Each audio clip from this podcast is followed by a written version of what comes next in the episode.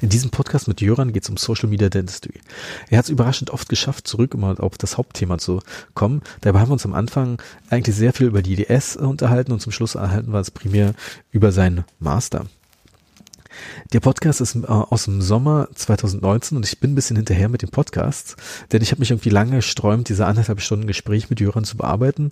Aber am Ende, als ich reingehört habe, ich doch festgestellt, dass es eigentlich wert ist, dieses Material zu öffnen, äh, veröffentlichen. Und ich hoffe, ihr habt viel Spaß bei dem Podcast und sagt mir mal, ob überhaupt für euch solche langen Podcasts in Frage kommen.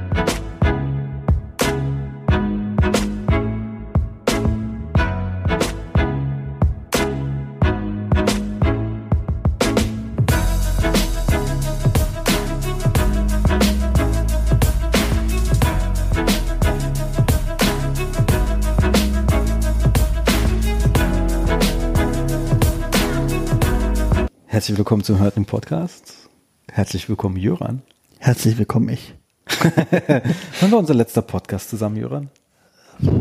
Ich glaube. Zu lange her. Zu lange, äh, ja, definitiv zu lange her. Und das war ähm, bezüglich des Endomasters, den ich tatsächlich ja schon seit Juli 2, was ist jetzt, 19, 18, 18? Ja, genau, seit Juli 2018 oder genau, Juni. Wegen dem Endomaster kann, konnte es nicht richtig auf zur ADS kommen. Ja, aber ja, nee, konnte ich nicht. Genau, konnte ich nur einen Tag. Konnte nur einen Tag kommen, weil wir gerade praktische Woche hatten in Bensheim. In Bensheim war bei Danceply Zerona.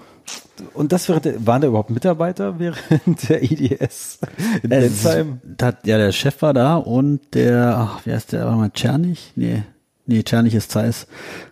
Sorry, Herr Czernig. das, wie heißt denn der andere? Oh, Zetlatsch oder so? Oh, da gibt's. Na. Die haben es irgendwie geschafft, nicht zur IDS zu müssen, habe ich das Gefühl. Ja, ich glaube auch, die, ich glaube auch nicht, dass sie so böse waren. Zumal auf der IDS war ja tatsächlich Densplay äh, war ja also mega vertreten, fand ich. Überall diese hässlichen blau-orangenen Schuhe. Wo mhm. die, also ist ja cool, dass die äh, einheitliche Schuhe hatten, aber so ein bisschen hässlich war es schon. Und ich habe auch das, also zum Corporate Identity, also zu dem CI von denen hat es auch nicht so richtig gepasst, oder? Also die, die, die Farbkombi jetzt, oder? Mm, ja, ist auch, sagen wir so, es ist so aufgefallen, dass wir jedenfalls drüber reden. Stimmt. Ja. Also, ja, okay, von dem her stimmt. Ja. Herzlichen Glückwunsch, ja. ja. Aber die haben ja auch so eine, zum Beispiel eine Endofile rausgebracht, die True Anatomy. Ja, und das war sehr witzig, weil True Anatomy war ja, oder ist ja von Ove Peters und Ove Peters war zu dem Zeitpunkt genau bei uns im Master. Ah, echt? Was hat er erzählt? Dass die Feinde jetzt rauskommt. nee, lustigerweise, äh, die, das, ich weiß nicht, ob du das mitbekommen hast, aber die haben ja so Workshops gemacht mit True Anatomy, aber offiziell hatten die noch kein CE-Zeichen. Okay. Und haben das auch direkt so kommuniziert, haben kein CE-Zeichen. Und dann irgendwie nach der ES haben irgendwelche Zahnärzte bei Facebook Fälle damit gepostet mit Schunormity und dann haben teilweise manche äh, Opinion-Leader von denen geschrieben, du darfst es doch gar nicht posten, das oh, hat doch gar kein CD-Zeichen. Ja, ich weiß gar nicht, ob die jetzt erhältlich sind oder nicht. Also, mich, also der OVP, das hat es ja so vorgestellt. Für mich war es jetzt eher so semi-interessant. Deshalb habe ich mich nicht so informiert, aber ich habe zumindest die Werbung habe ich schon ab und zu gesehen. Also ich glaube, ich meine, Werbung ist ja das eine. Ich meine, ähm, bei der EDS war ja auch das Thema Omnichroma. ja, Sorry, ich hatte auch sehr viel Werbung und irgendwie waren die zu nah an Omnident dran und. Äh, Aber das ist so krass. Jetzt mal ganz kurz. Ist Omnident nicht so eine Billigfirma von Henry Schein oder so? Nee, die sind eigenständig. Ah, okay. Aber ich fand das so krass. Ich habe das mitbekommen danach, aber ich dachte so, wer, wer, wer, steht denn hinter Omnident, dass die um, also aber irgendwas Größeres steht doch da schon dahinter, oder? Weil anscheinend äh, sind die in Deutschland relativ stark ähm, mhm. mit ihren Marken, sodass die problemlos Omnichroma abmahnen können.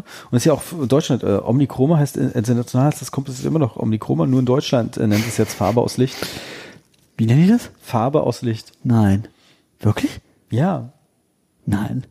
Ich meine, okay, auf der IDS mussten sie wahrscheinlich einen neuen Marken nee, aber, ja, ja so, so steht es teilweise bei in der ZM. Äh, Gottes Willen eine ganze Seite. Ach du Scheiße. Okay. Äh, nee, äh, ah, super. Also ich habe ja noch ein Sample bekommen, ich habe es noch nicht benutzt. Mhm. Ähm, ja, ich weiß auch gar nicht, warum ich das noch nicht benutzt habe. Aber was ich gelesen habe, ist ganz gut, ne? Also so die, die, oder sag mal, positiv ist so, was ich so lese. Ich habe es noch nicht verwendet, aber so, wenn man nee, so ein bisschen meine, liest. Die haben sehr cleveres Marketing. Mit dieser Farbkarte, hast du die gesehen nee. online? Nee. Also sie haben so eine Art Visitenkarte, da sind drei Zähne mit einer Standard-Kavität drin, so ähm, A2, B irgendwas und C4 und da konntest du mal immer Omnichroma reinmachen und die Farbe hat immer gestimmt am Ende. Ja, auf der anderen Seite gab es ja auch den Post von Javier Tapier, der Essentia mitentwickelt hat. Der hat das gleiche mit Essentia Universal gemacht und das Ergebnis war auch so.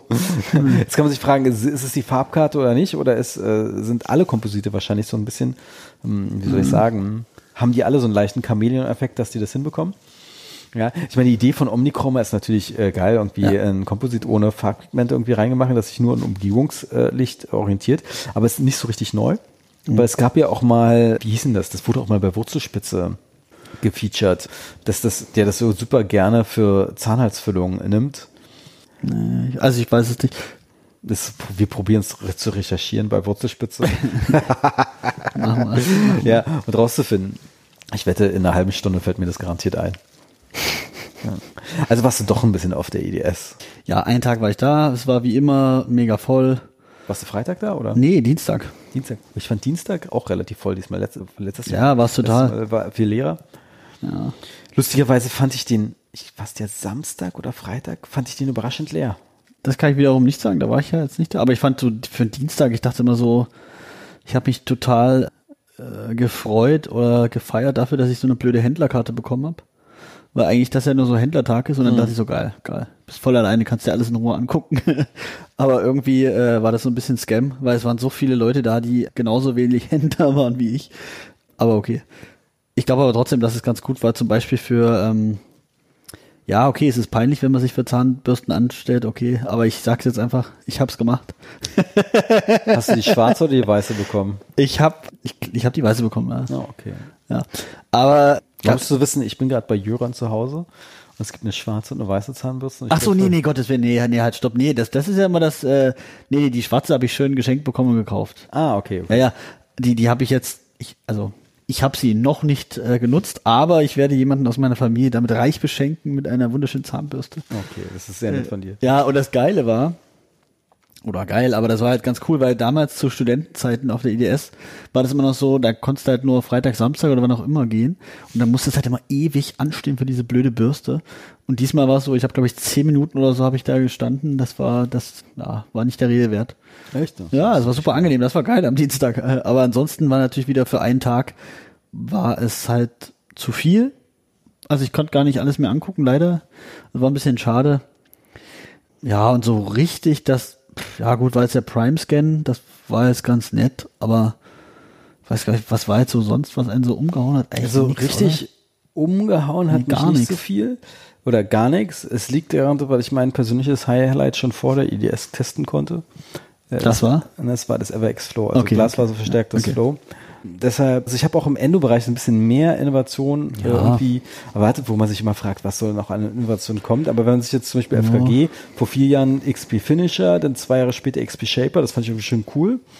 Hm? Mhm. Weil das ja irgendwie doch mal so ein bisschen, bisschen quergedacht in der Endodontie war, äh, fand ich. Ja. Ja. Aber dafür gab's doch von Komet Crocodile. Nee, wie ja, heißt das? Ja, Crocodile. Oh, ja, dieser Name, also sorry, keine Ahnung, aber äh, Crocodile ist ein richtiger Kackname. Okay, eigentlich finde ich das nicht so kacke. Weil, also ich meine, wenn du eine Komm, grüne, wenn, wenn du die grüne Pfeile hast, dann ist irgendwie Krokodil zu nennen, finde ich jetzt nicht so schlimm. Naja, aber, aber selbst das ist der Punkt. Guck mal, jetzt, jetzt bist du irgendwie Komet und denkst dir so, Kacke, jetzt haben alle irgendwie wärmebehandelte äh, reziproke Pfeile auf dem Markt gebracht. Kacke, wir müssen auch noch eine machen. Dann gibt's die in Blau, dann gibt's die in Gold und dann denkst du dir so, welche Farbe bleibt jetzt noch übrig? Mm, okay, grün. Das ist halt so, das ist halt so total so, Ja, okay, aber man kann jetzt mal Komet zugute halten und das sage ich ganz klar. Wenigstens haben die denn haben haben die denn Auswahl. Ist ja nicht so, dass es nur eine blaue in was ist es 2507 08 äh, Blau ist, also bei Reziprok ist 2508. Genau. Und bei Waveform Gold ist 2507. ja. Und wenigstens kann man da hat man die Auswahl zwischen äh, fängt bei 2006, 2506 und anderen Tape Aber an. haben die noch immer Constant Tape, also bis, also bis, keine Ahnung, komplette äh, Arbeitslänge oder nicht? Nee, die haben was anderes Cleveres gemacht bei der Crocodile. Und zwar haben sie den Inndurchmesser teilweise reduziert. Okay. so dass sie dadurch flexibler sind. Mich im Prinzip, wenn du den äh, Taper größer machst, hast du dann irgendwann das Problem, sehr egal welche Hitzebehandlung hast, dass die oben super steif ist und dadurch haben die noch eine gewisse Flexibilität drin. Und was die auch noch clever gemacht haben, also deshalb, ich würde jetzt nicht so krass sagen, dass die so spontan so ein schlechtes Marketing haben. Nee, nee, aber ich finde, bei, bei was bei Komet ja schon, also, sorry, Komet, also ist mir egal, äh, Komet ist super und so, aber äh, ich finde halt, die, du hast halt immer so den Eindruck, meine persönliche Meinung ist das jetzt, muss, also, ne, aber die sind halt immer irgendwie so, ah, so, so, so ein Tick später irgendwie. Also, weil das war schon mit den anderen Pfeilen so. Irgendwie, die kommen immer so, es kommt von irgendjemandem Also Pfeile und dann kommt halt Komet. Ja, okay, aber was sie nicht was haben, ist jetzt, dass sie irgendwie so Controlled Memory Filen haben. Nee. So, das haben sie irgendwie nicht. Ja, aber ich Ja, meine, okay, ja. okay, die haben im Prinzip zwei Pfeile-System mit F360 war ja so ein bisschen, dass man mit zwei äh, Pfeilen das hinbekommt von der Idee. Wir haben natürlich Reziproke, Reziflow äh, war es ja. Ja, ja. Die haben sich natürlich auch äh, von den guten Sachen inspirieren lassen. Die haben jetzt, glaube ich, die F360 ist ja irgendwie M2 Schneidendesign, dieses aber S-förmige. das hast du echt gut formuliert. So. Ja, okay. Ist, ja- Die haben sich von den guten Sachen inspirieren lassen. Ja, wahrscheinlich ist das so. Aber ja, nee, Ja. ich, ich will das auch gar nicht schlecht reden, aber es ist immer so ein bisschen so, es kommt immer so ein bisschen zeitversetzt irgendwie so, weißt du was? Ja, aber ich meine, es ist ja auch wirklich schwierig, krasse Innovationen im Endo-Bereich äh, zu machen. Also wir haben es ja schon so ein bisschen, okay, Shaper finde ich cool. Ja. Das ist so dieses wirklich ist mal krass, was anderes, ja. Äh, Ja, wirklich was ja. anderes und macht auch irgendwie Sinn. Ja, ja, aber natürlich wird es wahrscheinlich von allen Firmen als krasse Nische irgendwie betrachtet. Ja. Ja, wahrscheinlich so nach Leute, der Shaper verkauft sich ja nicht so, die Leute wollen irgendwie noch vollroutine Rezipro oder Reziprok haben. Ja, wobei generell dieses Fallenthema, wenn man ganz ehrlich ist, ist es auch, äh, mittlerweile ist es doch eigentlich, jetzt mal ganz ehrlich, auch scheißegal. Also, wenn ich das jetzt mal so sagen darf, aber, äh, also, ich sag mal, von, von jeder Markenfirma ist es scheißegal. Genau, Es genau. gibt ja irgendwelche indischen Genau. Firmen, die haben ja auch Shaper-Kopien, die sie nicht auf der äh, IDS ausgestellt haben, weil sie sonst sofort eine Abmahnung bekommen. Äh, die gibt's ja auch. Und ich erinnere mich auch auf, äh, an die ISE in Brüssel, wo auch so ein chinesischer Hersteller meinte, ich so, wir können die alle Farben machen. Ja, ob blau, rot, grün, Controlled Mommy kriegen wir auch hin. Wo ich mir auch dachte so, seid ihr euch da wirklich sicher, dass das so gut funktioniert? ja. Aber zum äh, nochmal zu Crocodile. Was die clever gemacht haben, ist, ähm, die arbeiten jetzt mit dem Schlumbob Endo-Pilot zusammen. Ja, das ist ja auch auf ja, sich ja, gebrandet. da haben sie gut gekauft, Ja, ja, ja. auf jeden Fall. Okay. Ich, glaub, Oder die haben die aufgekauft, ne? Nee, ich glaube, die haben dich nicht aufgekauft. Schlumbaum gibt's einfach weiter, aber ich meine, es gibt, du kannst, glaube ich, einen guten Deal machen, wenn du äh, ein Schlumbo, ein Pilot von Komet kaufst, kriegst du noch gut ein Pfeilenpaket dazu. Okay. Aber das Spannende ist, die haben die Crocodile ähm, so programmiert im Schlumbaum, dass die sogar registriert, wenn da ähm, gewisse ähm, Torsionsbewegungen sind oder gewisse äh, Widerstände, dass die Pfeile das registriert über Software im Schlumbaum und darauf reagiert. Okay, also, okay. Also ähnlich wie dieser OTR-Modus vom, Ja, also ich glaube, das ist so ein bisschen, äh, da das, das ja nur im Schlumbob Endopilot geht, ist so ein bisschen OTR 2.0. OTR ist, glaube ich, noch ein bisschen allgemeiner, so wie ich das feststelle, dass die dann immer ab gewissen Dings und die sind wirklich auf die Crocodile nochmal genau optimiert, was in dem Fall gut ist. Und ich sag mal, Komet ist wirklich ein relativ konservativer Hersteller. Die würden zum Beispiel noch nie sagen, wie äh, Reziprok, wenn der Justin Garrett da steht, sagt, die braucht eigentlich keinen Gleitpfad. Die könnt einfach so mit der Reziprok Blue gehen, w- würden die nie sagen. ja. Ja. Und daher ähm, natürlich spannend. Ja. Aber wie gesagt, Komete, ich meine, ich finde es eher äh, lustig, die äh, sponsern ja auch immer die DGT-Tagung und eigentlich sind die jetzt äh, in Deutschland jetzt nicht so krass bekannt für Endo, obwohl sie alle Inst Endo-Instrumente haben, die es so gibt. Also ich meine, haben jetzt von äh, im Prinzip, ich sag jetzt mal gemein, so eine M2-Variante von sich, ähm, obwohl jetzt glaube ich, diese S-Variante ist ja nichts Patentiertes, das gab es ja schon vorher immer. Ähm, bloß, dass ich irgendwann rausgefunden habe, dass es halt relativ effektiv ist, äh, diese M2s. Und die, und im Prinzip die M2s wurden ja quasi auch auf der IDS geupdatet, äh, mit VDW Rotate, kann man ja so sagen. Wobei, war das schon auf der IDS? Ja, die wurden auf der IDS gelauncht. VDW Rotate war das neue Okay. Filensystem von VW, wobei Nee, ich kenne das, ich habe nur jetzt gerade erst so vor, keine Ahnung, was war das, vor einem Monat oder so, habe ich erst diese Werbung so richtig gesehen von dem Rotate. Naja, nee, auf der IDS war das schon, ähm, ich war ja auf dem Stand von VDW und da war schon klar, das ist jetzt der Launch Okay, dafür. okay. Ja, ob das dann wirklich gleich verfügbar ist, ist ja auch immer so ein IDS-Problem. Manchmal werden ja Sachen gelauncht und da weiß man nicht, wann die jetzt eigentlich kommen. Ja. Ja, weil man die wirklich bestellen kann. Da ist ja auch so ein bisschen firmenspezifisch Unterschiede gibt's da. Achso, Trios fällt mir, Entschuldigung, ganz anderes Thema, aber Trios 4 fällt mir noch als äh, Neuerung von der IDS. Was ist daran cool?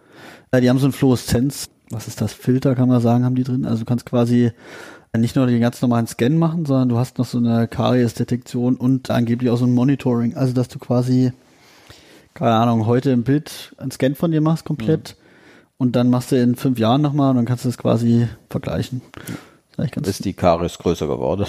ja, ich finde, das wäre ja ganz wesentlich mal innovativ. Nee, das ist ja, wie gut. heißt das bei Cavo? Ich weiß, bei Dexis heißt das Carivue.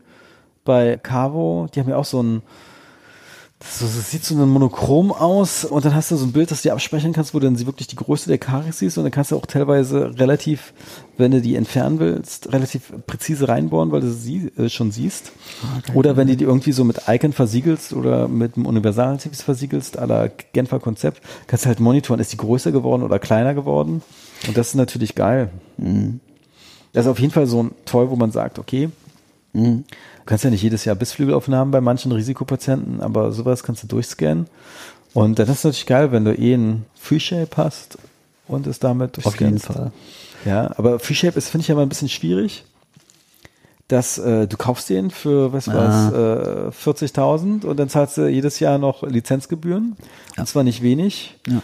Ja, obwohl man natürlich mal sagen kann, okay, bei anderen Herstellern wie Serec bist du entweder in einem Serec Club und kriegst immer die neueste Software dazu oder die kaufst du dir. Hm, Ja, ähm, aber bist dann ein bisschen unabhängiger von Lizenzkunden, aber dafür ist es teilweise auch irgendwie teurer. Der Prime Scan, allein nur der Scanner kostet ja viel mehr. Ja, Eigentlich der ist kauft sich das jeder teuer. nur noch mit einer Fräse, weil es sich sonst nicht lohnt. Ja, ja. Ja, gut, wobei ich glaube, ich weiß nicht, ob das langfristig sich so, ob die das noch halten können. Also jetzt äh, bei Dreischip. Weil jetzt ja auch solche Medit, das sind Koreaner, ne? Aber zum Beispiel Medit, ich meine, die, die, diesen Medit äh, i500, i500, der jetzt auch in Farbe ist. ja, den kriegst du halt für irgendwie, was das, 16,9 oder so, kriegst du den ohne Lizenz. Ich weiß, letztens war in der Berliner äh, MBZ, also die Zahnarztzeitung von Berlin, auch so ein Angebot von Rübel und Klemm mit Laptop drin. Mm, ja, und, und lustigerweise hier der Pascal Vernuti von Tomorrow Tooth Mhm. äh, feature, featured den ja auch so ein bisschen, den Medit für seine Vertipreps. Also Ja, ich meine, der, das sieht auch nicht schlecht aus, wobei natürlich, ich finde halt, was bei Dreishape ja so geil ist, äh, das ist natürlich, ob das für die Qualität nachher so eine Rolle spielt, ist jetzt mal Punkt zwei. Aber so rein, so für die Ästhetik, wenn du damit so einen Scan machst, das sieht halt schon mega geil aus. Also, da guckst du dir das an und ich glaube, das, das, also für mich sieht das, sehen die Scans einfach richtig geil aus. Und bei dem Medit ist es schon so okay.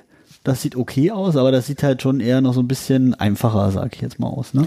Jetzt sag mal so, ich habe ja jetzt äh, eine Omnicam in der Praxis. Äh, Wirklich schneller ist man damit nicht. Und das Geilste ist, dann scannst du manchmal und du siehst im Scan, sieht das relativ klar aus und dann berechnet er das Modell. Plötzlich ist alles verschwommen. Die Prep-Grenze ist weg und wir reden hier von einer Teilkrone, die unter Kofferdamm gepreppt und gescannt wurde. Also ist jetzt nicht, wo man sagt, okay, da ist jetzt irgendwie Flüssigkeit irgendwo. Ja, und egal, ob der Kofferdamm hellblau oder schwarz ist, der kommt irgendwie nicht klar. Ein Kumpel von mir meinte schon, ich sollte pudern, dann geht, geht das wieder. Das ist auch geil, dann puderte man dann wieder. Aber irgendwie das klassische Serec-Puder gibt's ja nicht mehr, äh, irgendwie wurde mir gesagt. Mhm. Wusstest du, dass FreeShape auch ein DVT jetzt rausgebracht hat? Ja, und mit so einem, also DVT und die machen irgendwie solche Gesichtsaufnahmen dann, ne, dass du quasi das dann matchen kannst. Ach, mit Gesichtsaufnahmen. Ich meine, ähm, als ich mich mal mit DVTs beschäftigt hatte, hatte auch Planmaker so eine Gesichtsscanner-Funktion gleich in ihren DVTs stimmt, mit drin. stimmt. Ja. Lustigerweise, die haben ja auch einen kleinen Scanner und äh, Ja, warte mal, Fräse. der heißt, oh, der hat so einen ganz komischen Admiral oder irgendwie so, der hat so einen ganz komischen Namen. Wie heißt denn das Ding? Ja, es könnte Pro, oh, nee, wie heißt der denn? Das ist Emerald, Emerald. Emerald. ja. Emerald heißt er, ja, ja. Ja, fast. Lustigerweise ein Kumpel von mir hatte sich mal dafür so ein bisschen interessiert. Ja. Ich glaube, das war der von Planmaker. Und es gab irgendwie irgendwo eine Praxis ähm, in Deutschland, ich sage jetzt nicht das Bundesland, Hm. die dann irgendwie auch so ein bisschen, was das ist, wie nennt man das, Referenzpraxis waren. Und ähm, da war er jetzt nicht äh, so überzeugt äh, danach. Ich glaube, er hat sich danach auch ein Free-Shape äh, geholt. Ja, ich glaube ganz ehrlich, wenn du dir so einen Scanner holen willst, gefühlt, dann kannst du dir, keine Ahnung, irgendwas von Ceric, Omnicam, Prime Scan, 3-Shape, dann kannst du dir vielleicht noch den von Carestream, den CS 3600 Ja, den hat er sich auch angeguckt und war. Der macht auch geile Aufnahmen, finde ich. Also fand ich, das sah sehr ansprechend aus. Nee, Der äh, David Gerdol hat den äh, Carestream jetzt. Ja, was ich immer so ein bisschen schwierig finde, Carestream hat sich im Röntgenbereich so einen schlechten Ruf. Äh, Ja, der äh, Support soll eher unterirdisch sein. Ja, Ja, ja, also wenn so bei so einem DVT der Sensor durchbrennt nach unter fünf Jahren, ist es natürlich schlechtes Marketing. Ja. Und deshalb ist es natürlich auch schwierig, obwohl zum Beispiel Jörg Schröder hat ja zum Beispiel einen Carestream-Röntgensensor und Ah, okay. ja, findet jetzt die Aufnahmen gut. Er meinte aber auch so, man hat auch irgendwann einen Lock-Infekt. Ist ja nicht so, dass du jetzt nach, ähm, nachdem du fünf Jahre damit geröntgt hast, plötzlich eine andere Marke nimmst, weil dann irgendwie sind die, äh, musst du dich dann auch irgendwie da erstmal reinrechnen in die Software und ins Handling. Und sonst ist er ja so ein bisschen Morita-lastig. Ein bisschen. Okay, jetzt hat er mittlerweile haben die Morita-Einheiten, Morita DVT. Okay, ähm, Mikroskope macht jetzt Morita nicht, aber wahrscheinlich dann auch äh, Der Laser wahrscheinlich. ja, der Laser, genau. Ja. Genau, Laser haben sie auch von Morita. Lustigerweise war, äh, war Jörg, hat Jörg da ein bisschen geswitcht, dass er erst so sagt, ja, Laser und finde ich gut. Aber dann hat er sich dann irgendwie doch keinen geholt, aber sein äh, Praxispartner Sebastian Riedel hatte den. Und jetzt ist es anscheinend so, dass er wieder doch auf den Laserzug aufgesprungen ist und da das auch relativ kompliziert ist, immer Laser durch die Gegend zu schieben, die sind ja relativ groß, diese, ja, äh, hat er dann selber nochmal ein. Auch eine Neuerung, IDS, der neue Photoner, der kleine. Ja, genau, das, lustigerweise, das ist ja komplett an mich vorbeigegangen, weil nach Pips kam halt Sweeps und plötzlich äh, denke ich mir auch so, okay, was ist das Unterschied zwischen Pips und Sweeps? Ähm, Äh, Patent- oder markenrechtlich war das ein Problem. mh, ja, aber irgendwie, was, ist, was macht jetzt der neue Fortuna? Pips oder Sweeps? Ich glaube Pips. Aber was er vor allen Dingen macht, ist, dass es nicht mehr ein riesen Kühlschrank ist. Der ist tatsächlich in einer Größe, die ähm, ja irgendwie vertretbar ist und vom Preis ist es, glaube ich, oh, ich glaube, der er sagte was von 20.000. Also es ist auch, mm, sag mal so, eher anschaffbar als diese 40 bis, keine Ahnung, 40 plus 1000 für irgendeinen Laser, wo du eigentlich, wenn du Endo machst, den jetzt halt nicht für äh, Weichgewebschirurgie und was weiß ich alles brauchst, sondern den brauchst du halt dann für die äh, Aktivierung der Spüllösung. Ich frage ja die Referenten gerne, wie lange die Spitze immer von dem Laser hält. Und, Single äh, Use, Single Use. Ja, die Single Use ist es nicht, aber da scheinen die von Morita, obwohl die offiziell weder pipsen noch sweepen können, weil es ja so ein Markending ist, stabiler zu sein als die von Photona. Weil wenn die von Photona zwar einmal schlecht behandelt ist, kannst du die neu durch. kaufen. Und und äh, der Preis für so eine Photona-Spitze ist jetzt nicht so, dass man sagt, das ist im 100-Euro-Bereich. Ja, also das finde ich auch relativ krass. Ich meine, du kaufst irgendwie einen Laser und denkst dir, okay, das hält irgendwie, äh, weil ein Laser, aber dann diese Spitze ist dann irgendwie doch ziemlich empfindlich. Das ist natürlich auch doof. Und das wird dann immer so ein bisschen vergessen. Natürlich wird dann immer sagt, äh, wahrscheinlich gesagt, okay, wurde von der Assistenz irgendwie schlecht behandelt und nicht äh, den Richtlinien entsprechend aufbereitet und weiß ich was. Aber es ist halt kacke, wenn du halt irgendwie vielleicht nochmal 1000 Euro dann für eine neue Spritze dann zahlen musst. Ich meine, das ist ja dann eigentlich eher so eine Cash-Cow für einen Hersteller. Wenn du da immer, ich willst ja eigentlich so einen Laser kaufen und sagen, boah, geil.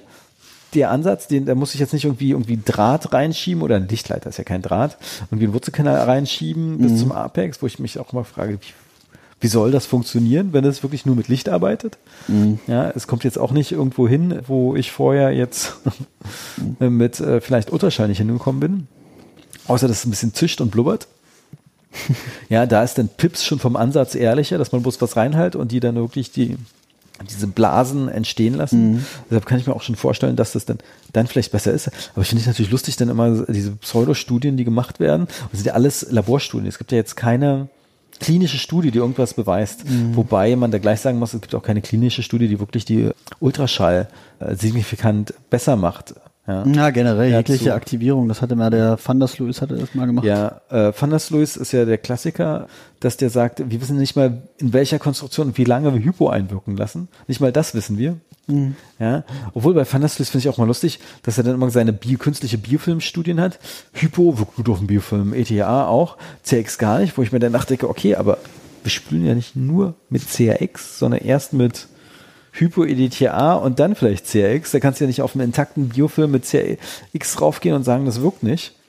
Ja, das stimmt. Aber tatsächlich in der Studie gerade, da kam ja raus, dass CX so eine Kontraktion vom Biofilm macht, ne? Dass dann die Scherkräfte nicht mehr so wirken können, die du sonst beim Entfernen da helfen. Ja, okay, aber angenommen, du hast jetzt Hypo aktiviert, EDTA aktiviert und dann kommt nochmal CX drin.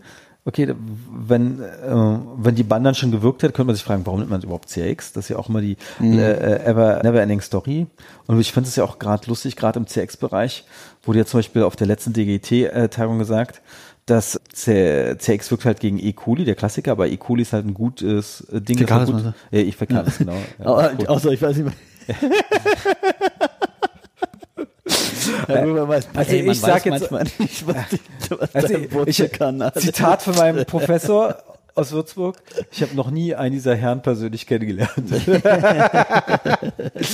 Na, Ende vom Lied ist, da hat dann einer so erwähnt, dass die, ich weiß nicht sogar, der Sonntag, da haben sie mal äh, Wurzelfüllung irgendwie irgendwie abproben von gesunden Wurzelfüllungen ohne apikale Aufhellung. war das nicht so eine Hülsmann-Studie? Ja, vielleicht sogar eine Oder so ein Fallbericht, wo die irgendwie einfach, ähm, Aber das Ja. Ergebnis war, gerade die, die irgendwie keine Aufhellung hatten, hatten ganz viel E-Fäkales drin. Jetzt kann man sich fragen, vielleicht ist es ein guter Keim, wenn der drin ist, dass es keine Aufhellung gibt. äh, Obwohl der immer hieß, der kommt immer erst nach fünf Jahren. Deshalb braucht man nach fünf Jahren die äh, echte Erfolgskontrolle. Ja, du hast erzählt, äh, da, als du zur IDS hattest doch so einen Masterkurs und da war gerade zufällig ja Fragmententfernung das Thema und Fragmententfernung war ja so ein bisschen auf der IDS auch ein kleines Thema. Ja, jeha. Der Endo-Cowboy war bei dir. Ein spontaner Workshop im Masterkurs. ja, das war wirklich äh, sehr spontan. Also David Sonntag hat Dennis Körer irgendwie auf der IDS getroffen oder Genau. Dennis Ja, also- hat dafür gesorgt, dass er äh, David Sonntag trifft und dann haben sie spontan Genau, oder der, der liebe Endogott hat beide vereint und schwupps waren wir da. Ähm, vielleicht sind auch beide Soll das schon mal auf, auflösen? Du hast dir den Endo Cowboy gekauft, der ist zwar jetzt noch nicht da. Ja, äh, genau. Ich bin ein Opfer. Ich habe ihn gekauft. Nein, aber also was man sagen muss jetzt, der ist halt schon meine, also meinem Empfinden nach, ähm, was für ihn spricht, ist die Verarbeitung, weil es halt schon so Edelstahl, das ist schon echt gut.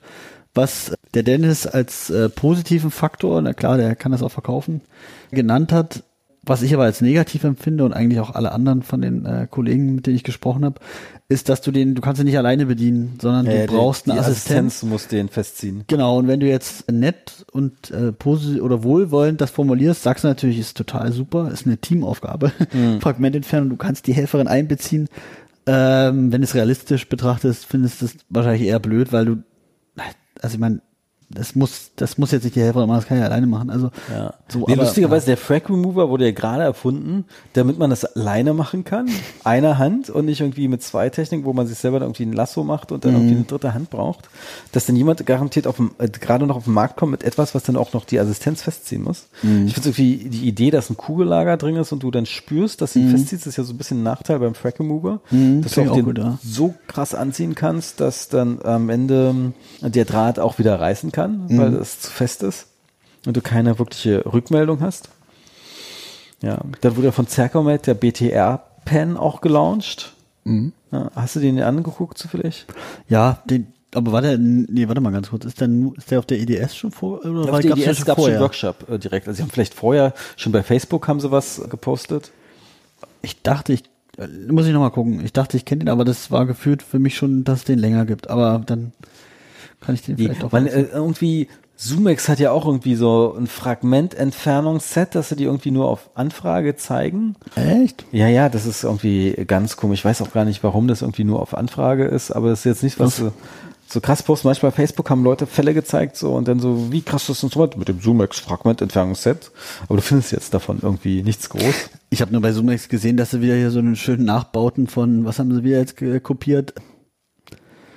Das sieht so ein bisschen aus wie so ein Mix aus dem Extaro und dem Pro Ergo. Also auf jeden Fall irgendwie mit so einem, Also sie haben jetzt auf jeden Fall Mik Mikroskopen auch mit Magnetbremsen. genau, mit Ja, Magnetbremsen. das genau. dann auch so noch mal ein bisschen Ja, so, so Richtung Pro Ergo mehr geht. Ja, so ein bisschen genau, das fand ich schon mega witzig und geil auch. Hat äh, letztens der Maxim Belograd auf Instagram war das, glaube ich, so ein Gewinnspiel gepostet über eine Lupenbrille, äh, also Kopf, Kopflupenbrille, die total aussah wie diese Zeiss. Äh, Ja, ja, genau. Das aber mit so einem Kopfgestell. Genau, Das hab ich auch genau, gesehen. Genau, da habe ich auch gedacht, ey, Aber ich wusste, das Gewinnspiel ist ja echt kompliziert. Erstmal äh, gibt es ja irgendwie so eine Instagram-Konferenz. Du musst dann also Ja, beim Gewinnspiel so- teilnehmen, ja, ja. erstmal allen Main-Speakern folgen, also ihm, Coachman und noch drei anderen. Hm, warte dann natürlich allen Partnern, äh, unter anderem Zoomex und dann noch irgendwie kommentieren und zwei Leute einladen und dann kannst du am Gewinnspiel teilnehmen. ja, mache ich auf jeden Fall. Nee, also ehrlich äh, schon, denn äh, ich meine, Coachman, ich weiß nicht, wie viel Follower der hat, aber die braucht man echt nicht äh, zu folgen noch. Ja, äh, ja, also ich meine, selbst der, äh, der, selbst der Maxim Belograd, der hat jetzt irgendwie, ich habe letztens gerade geschaut, der hat irgendwie 114.000 Follower oder so, das ist total krass. Ja, das ist total super also für krass. so ein, wo wir auch beim Thema äh, Social Media Dentistry so ein bisschen sind. Wie, wir wollten über Social Media Dentistry sprechen. So sollte es eigentlich anfangen. Jetzt haben wir, warte mal, wie viel ist es? 30 Minuten, eine halbe Stunde. Scheiße. Und irgendwie fluchen wir heute viel. Woran das liegt? An den zwei Gin Tonic vielleicht. Äh, Maxim Belograd, warte mal. Ja, nee, der startet auch irgendwie jedes Wochenende mindestens irgendein Live-Video über seinen iPhone-Adapter, preppt er dann irgendein Veneer oder macht irgendwas anderes. Also ganz kurz, mein, mein ah, hier 115.000 Abonnenten hat er. Boah, 115.000 Abonnenten, 1.822 Beiträge. Das ist schon krass. Aber was halt auch bei dem krass ist und das, also ich find's cool irgendwie. Aber was so ein bisschen schade ist bei diesen ganzen Live-Videos und bei dem ganzen Kram, den er macht, dass das halt alles meistens, also an Phantomzähnen ist. Ja, okay. Also das ist, das ist cool, aber irgendwann, wenn du dann halt die 30. Äh, Ligatur in Orange an, äh, an einem Phantomzahn siehst, oder ist, nee, Entschuldigung, es sind nicht Phantomzähne, aber es sind ja, es sind echte Zähne in seinen Modellen, die er da immer macht. Und dann die 20. Prep darunter, das ist halt irgendwie, also ich würde echt super gern mal richtige Patientenfälle mehr sehen, so, weißt du? Okay, der hat, ähm, der postet schon ein paar, aber nicht, nicht so richtig viel im Verhältnis zu dem, was er sonst postet. ist, glaube ich, leichter Content am äh, Fresacco-Modell zu kreieren als am echten Das stimmt, aber wo, der kommt auch aus, was ist das? Um, aus um, der Ukraine. Ukraine? Die werden doch wahrscheinlich mit äh, Datenschutz und so, wird das doch noch eher, ähm, oder? Also das ist kein Problem. Ja. Aber ich glaube, Maxim ist generell auch was, äh, ich weiß nicht, ob er dann irgendwelche Deals hat mit den Patienten teilweise. Das ist ja manchmal auch, da fragt man sich auch, manche Patienten, zahlen die da wirklich? Ähm, ähm, oder ist es dann wirklich jetzt so ein Show-Off-Fall, den er kreiert? Ja, Das ist ja echt manchmal okay, aber ich glaube, ja, lustigerweise, Maxim hat ja als reiner Endodontologe angefangen und ist ja dann erst äh, später zum, ja, deshalb hat er ein Mikroskop gehabt. Später ist er erst zu diese ganzen Veneer-Preps gegangen. Der war ja auch ganz großer Advokat von diesem Ninja Actors, wo man sich dann frei, teilweise bei seinen Fällen gefragt hat, wir brauchen ja eigentlich eine Wurzelkanalbehandlung. Und wie kariesfreier Molar und der Ninja Access, was ist denn da jetzt? ja, scheißegal, Hauptsache Ninja Access. Okay, vielleicht war es auch so eine Veneer-Lay-Prep, äh, die er so ein bisschen propagiert und sich dann halt doch äh, schief gegangen, nekrotisch. Es sah halt so gut aus, dass er einen kleinen Zugang gemacht hat. Ja, aber das ist tatsächlich, Ninja Access ist ja quasi das Stichwort für Social Media Endodontics. So ein bisschen, oder? Kann man schon sagen. Ja, aber eigentlich finde ich ja viel diesen Truss Access, also was so ein bisschen Ah, bei uns Schlüsselloch ist, dass man wirklich mit zwei Löchern in den Zahn bohrt, Mesia und Distal, um dann in Distal-Kanal und die mesialen Kanäle zu gehen. Nikola, Nico, wie heißt der? Nikola, oh, Ja, ich weiß, wenn du mir Sergio Nikola oder so? Äh, nee, Copagna. Ja, also diese Tomorrow Tooth Gruppe ist es im Prinzip, Ja. die. Ich glaube, der, der ist Sergio Nikola, heißt der, glaube ich. Und der macht auch nur so einen Müll. Achso, stimmt, den gibt's auch noch. Oh, Ähm, mega nervig. Also, also jetzt nicht falsch verstehen. Ist schon toll, wenn jemand irgendwie durch, oder was heißt toll? Nee, keine Ahnung. Ich weiß nicht, ob es so toll ist. Was soll mir das bringen? Durch, das, das stört mich übrigens am meisten bei diesem ganzen Social Media Kram. Das sind meistens Zähne, also erstens sind es so 99% Initialbehandlung und dann sind es zu 90% irgendwelche Zähne, wo entweder riesen Composite-Aufbauten sind oder irgendwelche Teilkronen. Und ich, ich meine, keine Ahnung, ich weiß nicht, ob das in anderen Ländern teurer ist, das Composite, keine Ahnung, aber welchen Sinn hat es jetzt, ein Truss oder was weiß ich, was für ein Access zu machen in irgendwelchen Kompositen, um dann Composite zu sparen? Das kann ich nicht nachvollziehen, das ist absolut sinnlos. Ich glaube, es geht nicht um Composite zu sparen, das ist einfach. ja, das ist ein Ego. Das ist einfach nur, das, das nervt halt so. Der ist so Pseudo-Dentinschonung. Das ist ja immer ihre Ja, ja. PCD, also die Perical. Nee, pre- Pre-Cervical Dentin. Dentin, ja. Genau. Ich meine, okay, äh, ich meine, die Idee dahinter ist schon, dass teilweise manche Leute an der schwachsten Stelle des Zahns dann krass mit Gates Glidenbohrern rangegangen sind und dann wirklich die Wurzeleingänge nochmal Corona erweitert haben und dann genau an der schwächsten Stelle den Zahn irgendwie nochmal schwächen. Ja, oder dünnsten ja, Stelle. ja. Ja, da kann man sich so ein bisschen drüber streiten. Ja. Ja, ob man jetzt, aber das ist immer die Frage, wie bereitet man auf? Äh, Bereitet man mit nur vier Taper-Pfeilen oder nimmt man wirklich irgendwie doch nur Achter-Pfeilen? Und ähm, da hat man ja teilweise schon bei Unterkiefer äh, im im, in der mesialen Wurzel hat man ja teilweise schon pro, äh, die Angst Ja. bei einer 08er Reziprokpfeil, dass man eigentlich eine Strip-Perforation reinmachen könnte, weil die doch relativ schmal ist. Das stimmt, wobei ich auch finde, also jetzt gerade so, ich meine klar, man muss jetzt nicht mit einem Fünfer Gates irgendwie äh, da koronal erweitern, aber ich finde so generell, das ist auch bei all den Fällen so, da wird nie koronal irgendwas erweitert.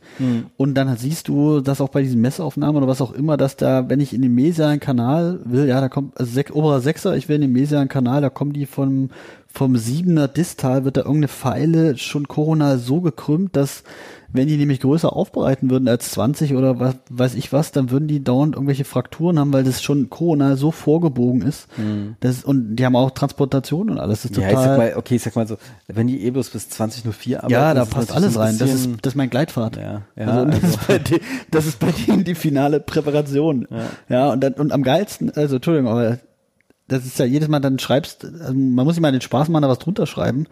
Ich meine, ich, ich weiß auch bei Reziprok, ja, da war die Diskussion ewig, dass du ja bei 25, also die ist ja wohlbemerkt 2508, ja, da war ewig die Diskussion, da geht ja die Spül, also die Spülkanüle geht ja gar nicht runter. Hm. Dann hast du den Leuten erzählt, okay, oder wurde erzählt, was ja so stimmt, dass du halt durch den Taper 2508 Millimeter drüber, ne, 32, noch Millimeter 40, also wir kommen halt runter.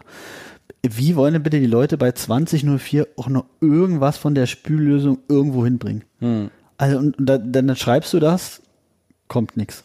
Dann schreibst du, was, Aber Instagram ist ja nichts, wo jetzt irgendwie negativ oder krasse Shitstorms sind. Nee, das wird ja, nee, das ist ja auch so, das Einzige, was da, was da gewollt wird auch bei so diesen Instagram-Posts ist ja, dass du, keine Ahnung, du machst irgendeinen blöden Fall und dann kommt drunter, nice case, Doctor, thank you very much. Nice, how, how did you do that, Doctor? Nee, aber eigentlich habe ich das Gefühl, wenn äh, einen schönen Fall postest, bloß um noch mehr Follower zu bekommen.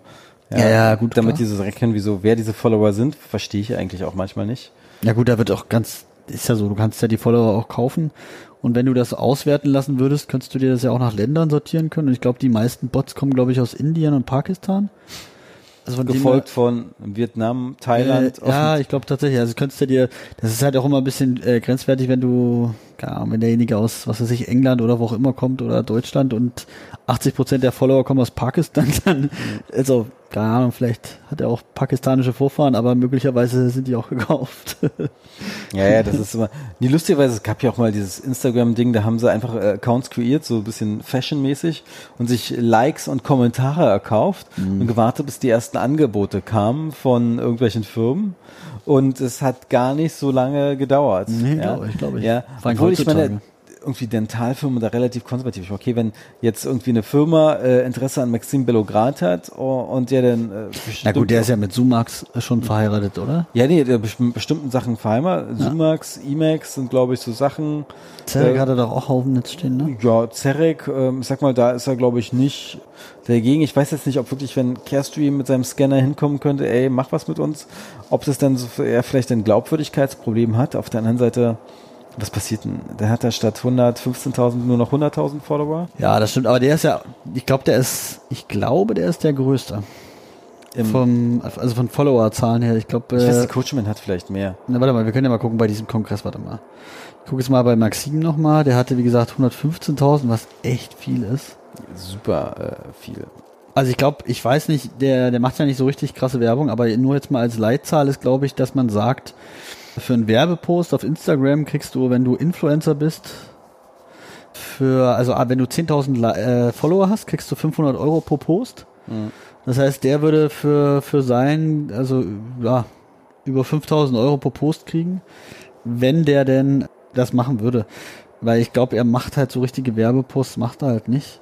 Weil nee, das das muss man ja auch mal irgendwie mh, wirklich so ein bisschen äh, zugute halten, dass er primär eigentlich seine Kurse darüber pushen will. Ja, ich wollte gerade sagen, also seine Kurse pusht er halt schon, was nicht schlimm ist, aber macht da schon äh, ordentlich. Und ich glaube, vielleicht liegt es einfach daran, dass das nicht so einfach ist mit dieser äh, medizinischen Werbung im Endeffekt. Weißt du? Ja, ich glaube, äh, viele, viele, ich meine, viele äh, große Firmen sitzen ja in den USA und Europa. Die haben ja auch irgendwelche kleinen Compliance-Richtlinien intern. Ja, aber ich sag mal, so ein Name-Dropping finden die bestimmt nicht schlecht, wenn da jetzt ein Fall mit E-Mails gepostet wird, dass die dann intern die dann auch irgendwie für irgendwas äh, buchen. Übrigens, hier nochmal ganz kurz. Coachman, 69.000. Ja, echt. Hat weniger als Maxim. Naja, jetzt können wir nochmal gucken. Also wir, wir reden jetzt übrigens gerade über diesen ähm, Instagram-Kongress. Genau, der nennt sich First Instagram Dental Stars Conference und ist vom 2. bis zum 3. August. Ist umsonst. Und was macht denn der Coachman? The 10 Concepts That Changed My Career, okay. Dann Miguel Stanley aus Portugal, kenne ich nicht. Thema Slow Dentistry. Ja, aber ich glaube, der eine ist doch aus Indonesien oder so. Ah, guck mal. Ach so, den dem folge ich auch. Das ist der Gria. Okay, also warte mal. Ach ja, den kenne ich auch. Also folgende Leute sind da dabei. Nicht das, also sag mal jetzt einfach mal so, weil wir gerade über Social Media reden. Äh, Dr. Miguel Ortiz, Chris Coachman, der Gria, äh, Maxim Belograd, Dr. Miguel Stanley und dann die Partner sind Zero Donto und Identistry und Sumax, na klar. Okay, aber der Gria, glaube ich, hat auch relativ krass. Der Gria hat noch mehr, aber das ist auch krass. Der ist ja auch aus Indonesien. Boah, ja, da gibt es viel mehr 125.000 ja. Follower. Jetzt schon krass. krass. Ich meine, ich meine, ich folge nicht so vielen Leuten bei Instagram, aber ähm, Boah, der, der Miguel Stanley, Entschuldigung, ja. äh, 117.000 habe ich auch noch nie gehört, den Typen. Ja. Ja, siehst mal. Boah, krass, ey. Aber ganz, ist immer so Ästhetik. Nee, ähm, Thomas Tarr ist ja einer meiner Favorites ist ja ein Zahnarzt in London und der hat, glaube ich, so um die 40.000 Follower. Ja, also der und der Wie Post, schreibt man den? Ich will den gerade äh, T-A-H-A. Da müsstest du den schon finden. Also äh, Dr. Thomas Taha. Ja. Leider ist hier das Internet voll langsam bei mir. Bist du nicht im WLAN bei mir? Nö. Ja. Sag jetzt bitte dein WLAN-Passwort. Dr. Taha Özürek? Nee. Nee, ähm, jetzt muss ich den dann wirklich hier raussuchen. Der wird ja heute irgendwas gepostet haben. Nee, äh, der fängt mit Dr. irgendwas an und dann kommt irgendwas dazwischen und Taha. Haben wir eigentlich Möglichkeiten, mit den Leuten zu diskutieren mittlerweile? Nee, ne? Diskutieren ist recht. Also lustigerweise bei Thomas Tarr ist es ja total lustig, wenn du da einen Kommentar drunter machst. ist ja als wie so ein Bot dir antwortet. Ja, ah, vielen Dank für deinen Kommentar. Guck dir doch bitte die Fax auf meiner äh, FAQs auf meiner Webseite an. Das beantwortet wahrscheinlich deine Frage. Hier. drthomas.co.uk. Ach so, den folge ich schon, ja. Ja. Ach so, ja, Dr.co.uk, ja, ja, okay. Ja. Also ich muss mal sagen, also der kann auf jeden Fall mit Kofferdam angehen, mit Composite und Preppen kann er auch. Und das sind schon mal Sachen. Anscheinend macht er auch so ein bisschen Implantologie und Ortho. Der gibt äh, auch einen Kurs. Ich habe mich da schon so äh, nicht direkt angemeldet, aber im März nächsten Jahres hat er seinen Resto-Kurs. Gibt so zwei Module, relativ teuer natürlich, hm. ähm, aber äh, was ist schon billig in Großbritannien.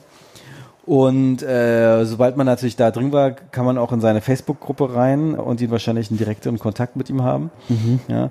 Wenn er da ähnlich eh aktiv ist wie auf Instagram, wird er wahrscheinlich regelmäßig irgendein Facebook Live machen oder sowas. So richtig eigentlich so ein bisschen marketingmäßig. Kriegst du manchmal auch die Facebook diese Marketing-Sachen, werde Hochpreis. Ja, du meinst nicht hier B, Dental Marketing, bla bla. Nee, nicht B Dental Marketing. Die haben mich ja gefragt, ob ich da äh, beim Kongress teilnehmen von und hätten mir den ZFA-Preis angeboten.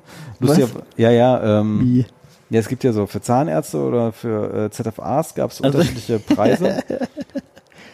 Okay. Und ähm, von jemand anders, der ein Labor, der wurde, äh, oh, der wurde kurzfristig auch gefragt, ob er nicht kostenlos irgendwie da mitmachen will. Ja. Oh Mann. Ja, nee, also ich sag mal, die Seven Kanla ist ja relativ engagiert.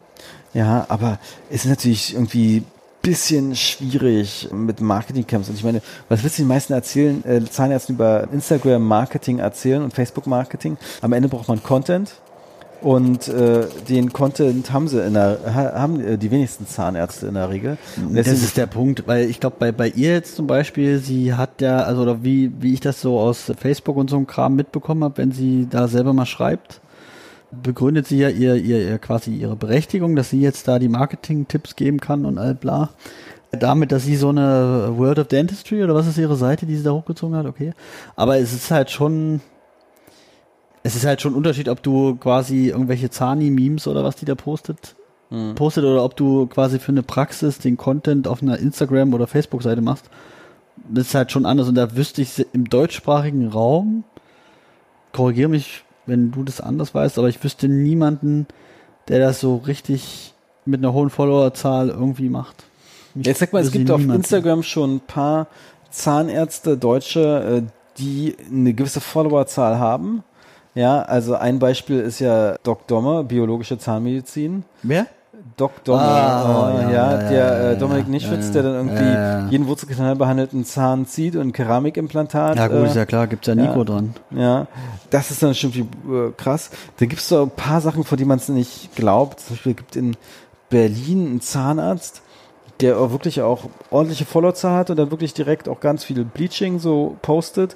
Hat eine Mitarbeiterin, die nur Anfragen per Instagram und WhatsApp äh, den ganzen Tag beantwortet. So, was kostet das? Wann kann ich einen Termin machen? Geil. Dann sagen die direkt, hier, pass auf, komm hier von mir.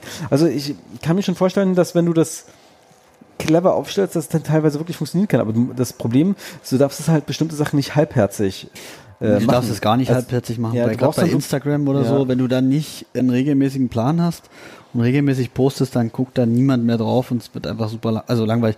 Zum Beispiel, guck mal, jetzt nur mal als Vergleich, weil, äh, weil ich äh, sagte, kaum jemand hat das. Q64 ist ja doch jetzt eher schon nicht so eine kleine Praxis. Hm. Die haben auch Instagram, die haben 9500 Follower, Content ist so, äh, ja. Ja, ist, über, ist, ist über schon. Eigentlich Nee, komisch. es ist auch eher so, also die haben Content, aber der Content, der da ist, ist halt so, keine Ahnung, dreimal, dass die St Leute suchen, sind halt drei Posts, dann drei Posts vom Behandlungszimmer. Ja, ähm, ist halt eher so, ich meine, willst du das jetzt als Patient okay, konsumieren? ja, okay, aber immerhin haben die ja fast 10.000 äh, Follower. Ja, aber das ist nicht viel, das ist das, was ich meine. Das Ja, nee, okay, wenig, okay, ne? okay könnten, man könnte jetzt fies sein und sagen, dafür haben sie fast 7000 Leute abonniert. Äh, das ist ja fast ein Follow für Follow. Ja, ja. Ja, das ist ja lustigerweise auch eine Instagram-Taktik. Ja, Ganz klar. vielen Leuten, die bestimmten Hashtags folgen, die für dich interessant sind, auch zu folgen. Davon dass sie dir, dir dann folgen. Ja, Q64, ich sag mal so, ist, es ist für eine Praxis super schwer, eine gewisse Reichweite äh, zu haben auf Instagram. Somit, ähm, ich glaube, es gibt nicht viele Praxen, die das schaffen. Aber du hast recht, ich folge denen ja auch und es ist dann sehr, sehr ähm, basic teilweise, was die posten. Ja. Aber äh, die arbeiten dann auch irgendwelche mit reposten dann Sachen von irgendwelchen Influencern, Mhm. äh, die dann bei ihnen sind, äh, beim Zahnarzt ein Bleaching bekommen haben. Aber das hat auch mehr, das hat zugenommen, ne? Ja, das hat auf jeden Fall zugenommen. Ja, aber ich weiß zum Beispiel, dass bestimmte Bleaching-Firmen wie Flash, die werben ja richtig damit. Wir haben Influencer Network und wenn ihr dann quasi auf unserer Webseite gelistet seid als Flash-User, werdet ihr auch quasi aufgrund dessen mehr Patienten bekommen oder Patienten überhaupt bekommen, dass ihr Flash-User seid. Ja. Ist natürlich ein gutes äh, Marketing, aber ich finde es natürlich immer lustig, wenn man selber so ein Hersteller ist, der äh, ein Produkt verkauft, eine Lampe, die nur funktioniert mit dem eigenen Produkt, weil die irgendwie chipmäßig kodiert sind oder sowas. Ja, genau, die kannst du äh, vorstellen, ne? ja, also ich sag mal, äh, da wünsche ich mir, da denke ich mir manchmal was im Composite-Bereich. Wir schenken euch eine Polymerisationslampe dazu, aber ihr müsst vorher das Composite scannen, damit es auch genau die richtige Zeit lichtgehärtet wird. Das Ja. wäre ja mal eigentlich sinnvoll. Ja, oh, jetzt Ja. hast du aber was angestoßen. Ja, genau. Also ich verkaufe dieses Patent. Ja. ja, aber ich meine, ist natürlich sehr schwierig. Aber im Prinzip habe ich auch ein bisschen das Gefühl, ich weiß nicht, ob die jetzt Zoom oder Flash oder was auch immer nehmen für ein Bleaching-System. Ja, aber das ist natürlich so ein Punkt, wo ich sage, okay, dann reposten sie sowas. Und dabei hat ja zum Beispiel Q64 eigentlich auch gute Media-Links jetzt bekommen, weil die ja auch so ein, weiß nicht, ob die jetzt ein Frühstücksfernsehen oder AD oder ZDF Ja, verfolgt die waren schon mit relativ- Afrika. Äh, nee, das war, Sache. ja, genau, das war im ZDF, glaube ich, weil die doch immer so ein, keine Ahnung, so ein Charity-Kram auf jeden Fall gemacht haben. Ja, ja, ich glaube in Südafrika ist das. Also das fahren sie schon seit Jahren hin. Ja, ja, genau, genau, genau, genau. So ja, die haben es wahrscheinlich auch nicht sie auch nötig für Instagram so viel zu investieren wahrscheinlich. Ja, obwohl, das sind relativ große. Ich meine, immerhin, äh, die haben ja eine Zeit lang dann beworben, dass sie Deutschland größte Zahnarztpraxis sind. Ja. Ja, kann sein, dass es immer noch äh, stimmt. Obwohl natürlich andere Zahnarztpraxen krass aufholen. Ja, und wobei, das ist das nächste große Frage ist, ob nachdem so die MVZs und alles sowieso eher so in Verruf geraten sind und eher quasi der Begriff auch eher negativ belegt ist. Aber sind die bei Patienten in Verruf geraten? Ich glaube schon, die Presse ist ja jetzt nicht so positiv, weil was ich mich frage ist, ob du jetzt quasi damit noch so aggressiv werben würdest. Also willst du, wenn du die größte Zahnarztpraxis, selbst wenn du die größte Zahnarztpraxis bist, Möchtest du, möchtest du das so richtig aktiv noch bewerben oder äh, nimmst du das einfach so hin, weißt du? Also Ja, ich glaube, glaub- das sind die Zeiten vielleicht. Ja, auf der anderen anders. Seite könnte man jetzt auch argumentieren, okay, äh, wann warst du zuletzt im Tante Emma Laden? Richtig, den gibt's nicht mehr. Und warum gibt's den nicht mehr? Weil die einfach alle in irgendeiner Form pleite gegangen sind. Die wurden von Discountern platt gemacht. Ja, die dann irgendwie auch dann noch da zusätzlich von, wo Lidl hat jetzt nicht so eine krassen Öffnungszeit und die haben ja bloß von, teilweise von neun bis neun oder acht bis neun offen. Ja, aber es ist ja auch so ein Beispiel. Passiert es vielleicht mit der einzelnen Zahnarztpraxis? Ja, und sieht der Patient das wirklich als negativ an? Ich meine, alle schimpfen dann irgendwie über bestimmte Sachen, aber am Ende gehen sie auch ins Center um die Ecke, das bis um 10 offen hat. Ja, ähm, und die in Berlin sind es ja gewöhnt und ich sehe das ja auch teilweise, dass bestimmte MVZs anscheinend einen krassen Zulauf haben, weil die ja trotzdem immer weiter Zahnärzte einstellen und nicht, weil die alle kündigen, weil sie einfach die Zahnärzte brauchen, um ihre Öffnungszeiten auch abzudecken.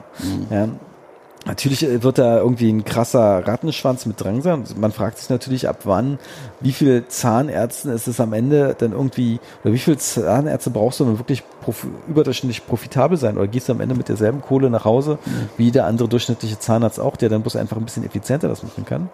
Und dann ist ja auch mal die Geschichte, ja, geht das Personal nicht vielleicht irgendwie auf äh, Barrikaden und denkt sich, wir gründen jetzt mal, gründen jetzt mal irgendwie einen Betriebsrat, weil wir über zehn Mitarbeiter sind und machen da mal richtig Remedemi. Das ist ja auch so ein bisschen bei diesen ganzen sieben Tage die Woche Praxen. Ich glaube, wenn da, es müssen jetzt nicht mal die ZFA sein, das können auch die Zahnärzte, die plötzlich eine Gewerkschaft gründen und da sagen, wir gründen Betriebsräte und organisieren uns, können die teilweise echt auch bestimmte Konzepte fast lahmlegen, die ja davon leben. So krasse Öffnungszeiten zu haben. Und ich sag mal, sonntags offen ist ja auch in Deutschland eine schwierige Nummer. Und ich weiß gar nicht, wie die manche MVZs das überhaupt hinbekommen, sonntags offen zu haben. Nicht, weil so, so richtigen Klinikstatus ist ja, der ist ja, schwer. Äh, Oder schwierig. Nee, was heißt schwer? Schwieriger. ja, Brauchst halt die Betten auch und so, ne? Ja, ja, aber ich meine, die nennen sich ja teilweise nicht, das Q64 nennt sich ja jetzt nicht Klinik. Nee, das Ja. Äh, nennt sich einfach äh, Q64 ist jetzt auch, auch ein MVZ geworden und MVZ GmbH. Ich glaube, Mhm. das, was der eigentlich schon immer wollte, kann er jetzt machen. Unbegrenzt Zahnärzte einstellen. Mhm.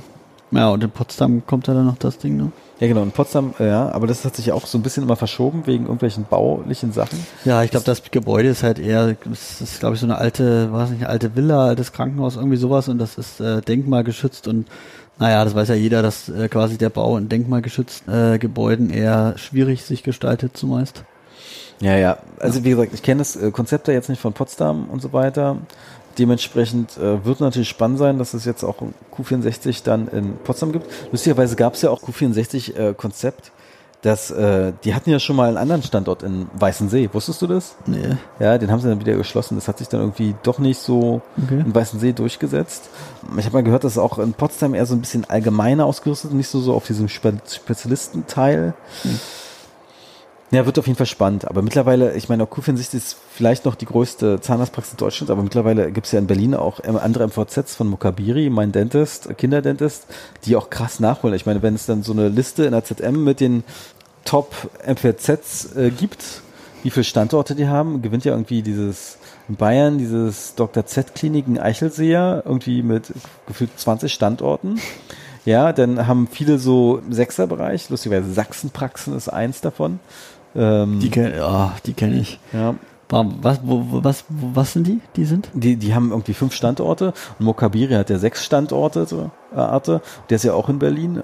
Und das ist natürlich auch eine Ansage, sechs MVZs einfach mal in Berlin zu verteilen. Ja, zumal wenn du mal schaust, also ich meine, die Mitarbeitergröße, allein schon Zahnärzte gefühlt, keine Ahnung, äh, 50 oder so gefühlt, also richtig viele, ja. Das ist schon Wahnsinn. Ne, du brauchst halt die Größe auch, um deine Öffnungszeiten abzudecken. Mhm. Ja. Nee, das wird ja immer äh, zum einen irgendwie als Zukunftskonzept gehandelt, zum anderen Äh, weiß ich nicht, ob das bloß jetzt ein guter Punkt ist, um irgendwie dann erstmal Berufserfahrung zu schnuppern und dann selber sich dann irgendwie umzuorientieren. Mhm.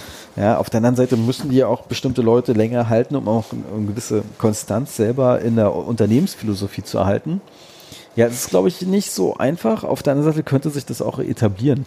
Ja, Hm, Ich denke halt, die ganz großen, also ich habe ja selber in einem gearbeitet schon. Und auch das, was ich sehe oder von Kollegen höre oder auch so, also selbst wenn du mal guckst, das ist halt ein riesen Durchlauf da drin. Und ganz ehrlich, ich als, also ich als Patient würde mich ja nicht behandeln lassen, muss ich ehrlich sagen. Egal, wer das von ja den aber Großen ich meine, okay, jetzt warst du schon mal in so einem Ding drin. Wie viele, gab es viele Patienten, die da durchgekommen sind? Das sind schon viele. Ja. Ja, siehst du, also irgendwie aus Patientensicht äh, scheint das jetzt nicht so ein Ding. Ich meine, du bist ja jetzt eine Ausnahme. Du bist jetzt vielleicht ja, nee, nee, nee, das, das stimmt, aber ich meine, das waren, also es ist nicht so, also warum sind die Patienten gekommen? Weil die Öffnungszeiten so toll waren? ja, auf jeden Fall. Ja, aber das ist ja auch schon mal so krass. Okay, ich meine, jetzt könntest du als Einzelpraxis äh, kriegst du es natürlich nicht hin, irgendwie von 6 bis 22 Uhr oder 7 bis 22 Uhr Nee, zu nee. sein. Ja. Ich meine, theoretisch könntest du es probieren, indem du so ein krasses Schichtsystem fährst. Also jetzt wirklich, dass du eher so ähm, Wochen hast, wo du dann irgendwie von 6 bis 14 Uhr vielleicht arbeitest und Wochen von 14 bis 22 Uhr. Könntest du irgendwie Mhm. selbst einzeln irgendeiner Form hinkommt, ob das Personal mitmacht, ist eine andere, aber ich meine, Genau. in VZ machen die das ja auch mit. Ja, wo, ja, ja.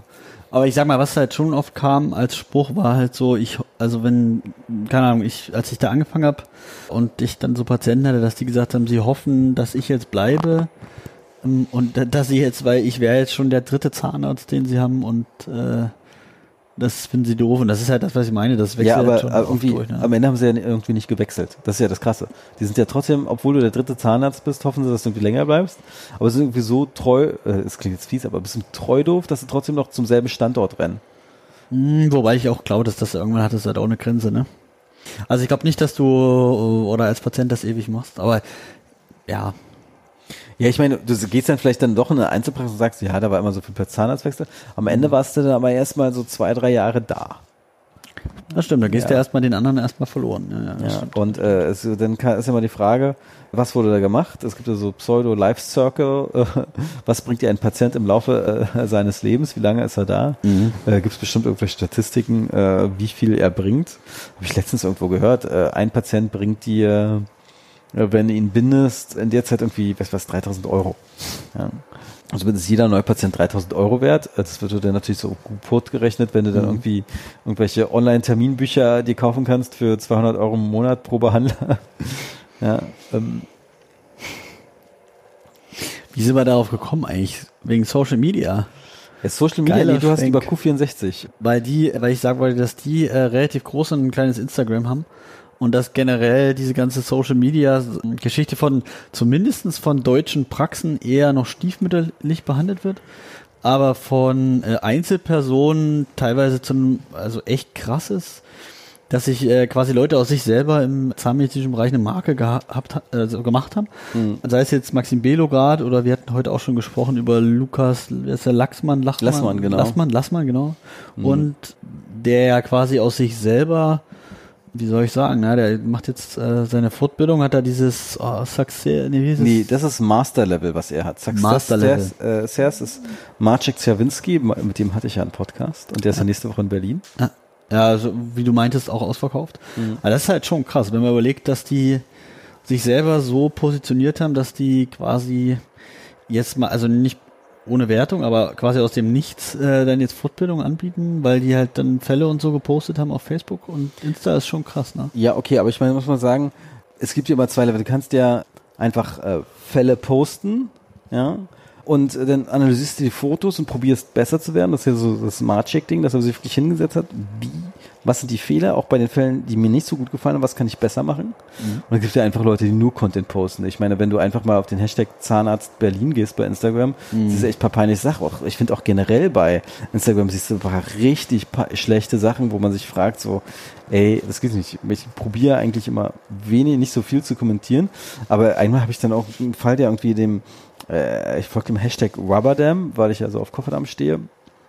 Und dann, da ist ja viel Constant dabei. Da habe ich ja wirklich einmal gesehen, so eine Klasse Zweifelung, wo einfach die Randleiste so mega hoch war und es war noch unter Kofferdamm, wo ich mir dachte so, ey, die ist doch viel zu hoch. Ja, warum postest du das? Ja, also ich habe sie einfach, sie, die sieht ziemlich äh, hoch aus. Und dann wurde war der Kommentar darauf, ja, ja, danach wurde, eingesch äh, wurde es noch eingeschliffen. Ich so, natürlich wurde es danach auch noch eingeschliffen, weil es einfach viel zu hoch war. Aber das ist dann auch so geil. Warum postest du das dann auf Instagram? Auf deiner Seite kann man ja sagen, okay, der war jetzt so, fand es ja irgendwie so toll, dass das auf Instagram äh, gepostet hat. Und es gibt ja auch Leute in der Dentalfamilie, die äh, regen sich ja bloß darauf auf, dass jemand sagt, die Kompositfüllung ist schön und probieren einen kleinen Shitstorm zu machen. Oder äh, äh, das finde ich ja auch immer manchmal so ein bisschen lustig, dass sowas, dass es sowas auch gibt. Aber ja, also das ist auch so ein bisschen so der Nachteil. Oder nicht ein bisschen, das ist eigentlich das, was mich am meisten daran stört, ist, dass dieses durch diese ja, warum soll, ich meine, klar, andersrum, warum soll es auch anders sein in, als in anderen Bereichen durch diese äh, hohe Geltungs, äh, durch das hohe Geltungsbedürfnis, was viele äh, von denen einfach haben, wird halt oft auch wenig auf die Qualität, sondern stärker auf die Quantität geachtet. Und dann halt, wird dann halt jeder Mist gepostet. Und was am blödesten noch ist, ist dann dieser Quatsch mit, äh, ich poste halt irgendwas einfach nur, damit ich es anders mache, als wer anders, nur um den in irgendwas zu überbieten. Und gefühlt ist diese ganze Geschichte, um nochmal auf Endo zurückzukommen und äh, Social Media, um Trust und Ninja und was weiß ich, was für äh, schwachsinnige Accesses, kommt das zu 80 Prozent daraus, dass die Leute einfach irgendwas Neues äh, auf Instagram posten wollten, um halt zu sagen, hey, guck mal, ich bin noch geiler, ich kann das noch in noch kleineren Öffnungen machen und kann da noch viel besser das machen. Das ist halt so ein bisschen schade, weil ich finde, gerade äh, soziale Medien sind halt eher was, sind eher so das Medium äh, von jüngeren Zahnärzten und ich finde es halt ein bisschen grenzwertig, wenn gerade so unerfahrene Zahnärzte oder Zahnärztinnen halt permanent sowas sehen und dann das vielleicht als normal erachten und das als, als, als, als Standard ansehen. Also, dass das vielleicht mal ganz cool ist oder dass das mal, also irgendwann mal auch vielleicht in bestimmten Fällen Sinn machen kann, besonders klein und was weiß ich was, da den Zugang zu machen, aber garantiert nicht permanent und ich finde, da wird schon oft eine falsche Message einfach rübergebracht. Und noch schlimmer finde ich, dass die ähm, quasi diese, die, also ich meine, du kannst ja auch kommentieren und ich finde diese Selbstreflexion oder die Diskussionsbereitschaft ist halt auch eher, die ist halt eher niedrig oder Also ich eher habe so, das, ja. ich hab das Gefühl, dass bei Facebook ist noch eher eine Diskussionsbereitschaft teilweise Ja, da als- als, als bei auf Instagram. Instagram, ja, auf jeden Fall. Auf Instagram äh, muss ich mal sagen, es war so visuell basiert, da kann man es dann wirklich nicht erwarten. Das ist einfach nur so ein bisschen Show-off. Mhm. Ja, da hast du dann wirklich entweder wirklich mal wirklich einen negativen Kommentar und sonst halt irgendwie positiv, obwohl es dann, glaube ich, irgendwelche Bots dann teilweise sein Mhm. müssen. Ja, vom Text her ist es halt fast auch immer dasselbe. Also Ja, kann schon Emojis immer bei Instagram. sein. Ah, ja, ja. Ja. ja. Am liebsten mag ich ja immer dieses pseudo-anbetende Ja, Hände-Ding, wo ich mir denke so, ja, ja. ey, sind wir schon so weit, dass wir gar nicht mehr so richtig kommunizieren? Ja, ich meine, du hast schon recht. Natürlich ist das wahrscheinlich auch der Sache geschuldet, dass Instagram per se ja eher ein visuelles eher, oder eher visuelles als jetzt zum Beispiel äh, Facebook. Aber ich finde es da trotzdem schon krass. Aber selbst auf Facebook weiß ich noch, also das, also da reden die sich die Leute wirklich teilweise um Kopf und Kragen. Wir hatten das vorhin auch schon gesagt, äh, auf Endo bezogen, keine Ahnung, da wird halt irgend so eine Initialbehandlung von irgendeinem oberen Molaren. Da ist jetzt nichts Besonderes dran. Da wäre da irgendwie ein präoperatives DVT, dann DVT Post-op, dann drei Monats DVT und dann gleichzeitig, also e- erstmal, dass das schon vollkommen aus meiner Sicht schwachsinnig ist oder zumindest mal grenzwertig, kommt, kommt dann im zweiten Schritt sowas, dann machen die ihre Mini-Pups-Exzesse da, ja, und dann siehst du auf dem Röntgenbild schon, was die natürlich zusätzlich noch machen zu ihrem DVD, dass du unter sich gehende Stellen hast. Also du siehst einfach, dass da die, das Pulpenhorn nicht, du siehst das Pulpenhorn dann noch. Und dann schreibst du drunter, hey, hey Doctor, how to clean that? How did you do it? Und dann kommt halt sowas wie, ja, also erstens mal spülen sie ja, alles klar. Und dann machen, dann biegen sie ja Ultraschallansätze um. Und dann nehmen sie das da quasi weg. Wo ich mir denke, selbst wenn das denn gehen würde, siehst du es doch nicht. Du kannst es ja nicht kontrollieren. Das ist halt irgendwo im Blinden rumstochern. Und dann im besten Falle, weil der, wenn der Zahn eine Endo braucht, dann ist er ja in den seltensten Fällen komplett kariesfrei. Das heißt, der, also ich meine, ja. Aber mittlerweile. ist ja. jetzt nicht im Pulpenhorn. Nee, nee, ich will sagen, dass der Zugang, dass die Größe des Zugangs nie, meistens, das, ich, äh, ich stimme dir ja zu, aber ja. ja, ähm, sag mal so, wenn es wirklich so ein Traumazahn ist, den Wurzelknall behandeln musst, okay. wenn es wirklich so ein, auch so ein, wirklich so ein Präoperatives ist, so nach dem Motto, da ist wirklich was äh, Pathologisches dran, da werden wir dann irgendwas äh, apikal machen und dann werden die sehr wahrscheinlich devitalisiert, also behandelt jetzt die schon. Ja, okay. Ja, da kannst du dann wirklich auch wirklich dann probieren, mal diesen wirklich Ninja Access zu machen oder relativ klein zu sein. Was ich auch schon gesehen habe bei diesen ganzen Ninja Access ist ja auch, dass manche Sachen auch das genau das Gegenteil machen, dieses riesige Accesses gemacht haben. Also wirklich riesige Teile, die ja auch dann so ein bisschen übertrieben sind. Das ist auch nicht gut, klar, klar. Mhm. Aber was auch halt manchmal ist, das ist auch, ich weiß gar nicht, wie heißt denn der Access jetzt? Das habe ich letztens oder habe ich ein paar Mal auch schon gesehen. Da lassen die halt auch komplett, äh, lassen die einfach mal das, äh, äh, na, also den, äh, das, das Dach, das Pulverkammerdach lassen die stehen. Ja, der Truss Access. Aber so richtig, dass so, also ja, Ja. weil ich dachte, Truss ist nur gerade im äh, Unterkiefer, wenn du quasi da so Schlitze nur machst, wenn du so eine Brücke äh, stellen lässt. Ich dachte, das ist Truss, ne? Ja, Truss ist quasi alles, wurde quasi die Intimbrücke zwischen den beiden Kanälen, also jetzt bei Unterkiefer Moloran Ja, ist ja, der. Klassiker, dass du ähm, irgendwie ähm, dann nur im mesialen Bereich einen Genau, dann hast. lässt du die Brücke und dann machst du das da. So kann ich es auch. Und das kenne ich als Truss, aber ich habe es auch schon gesehen, dass dann quasi, nehmen wir an, der Zahn hatte jetzt eine okklusale Kavität oder MO-Kavität und das ging jetzt quasi, quasi fast bis zervikal, dass die dann das Pulverkammerdach nicht entfernen. Ach so, ja, ich weiß, dass die quasi gleich Carrier-Driven Access heißt Ah, der. okay, dann heißt das so. Ja, Carrier-Driven Access. Ja, ja. Aber es gibt noch den Coconut Access. Guck. Ja. Das aber ist ja nur, nur punktuell rein, ne? Nee, aber das ist dann Teil, hat dann ein bisschen was damit zu tun. Es gab ja auch mal von Jan Manns diese Kanalprojektoren, die ist jetzt äh, im Prinzip kannst du kriegst das ja immer noch hin, ja, dass du wirklich dann in jeden Kanal eine Hülse reinsteckst, dann alles drum aufbaust mit Komposit und dann nur noch durch die Hülse dann quasi die Endo machst, weil das ja nur die Kanäle sind. Das wäre dein Coconut Access oder Bowling Ball Access. Ja, Bowling Ball finde ich passender, aber Ja. mein Gott. Aber klingt nicht so minimal wie Coconut, so natürlich. Muss ja, natürlich und vegan, das stimmt. Ja, obwohl ich muss mal sagen, vegane Zahnmedizin ist natürlich Endo pur, oder? Ah, auf jeden Fall. Ja, äh, natürlich da, darf man verschweigen, dass natürlich muss man oder man muss sich einen Zieler finden, der frei von Tierexperimenten ist.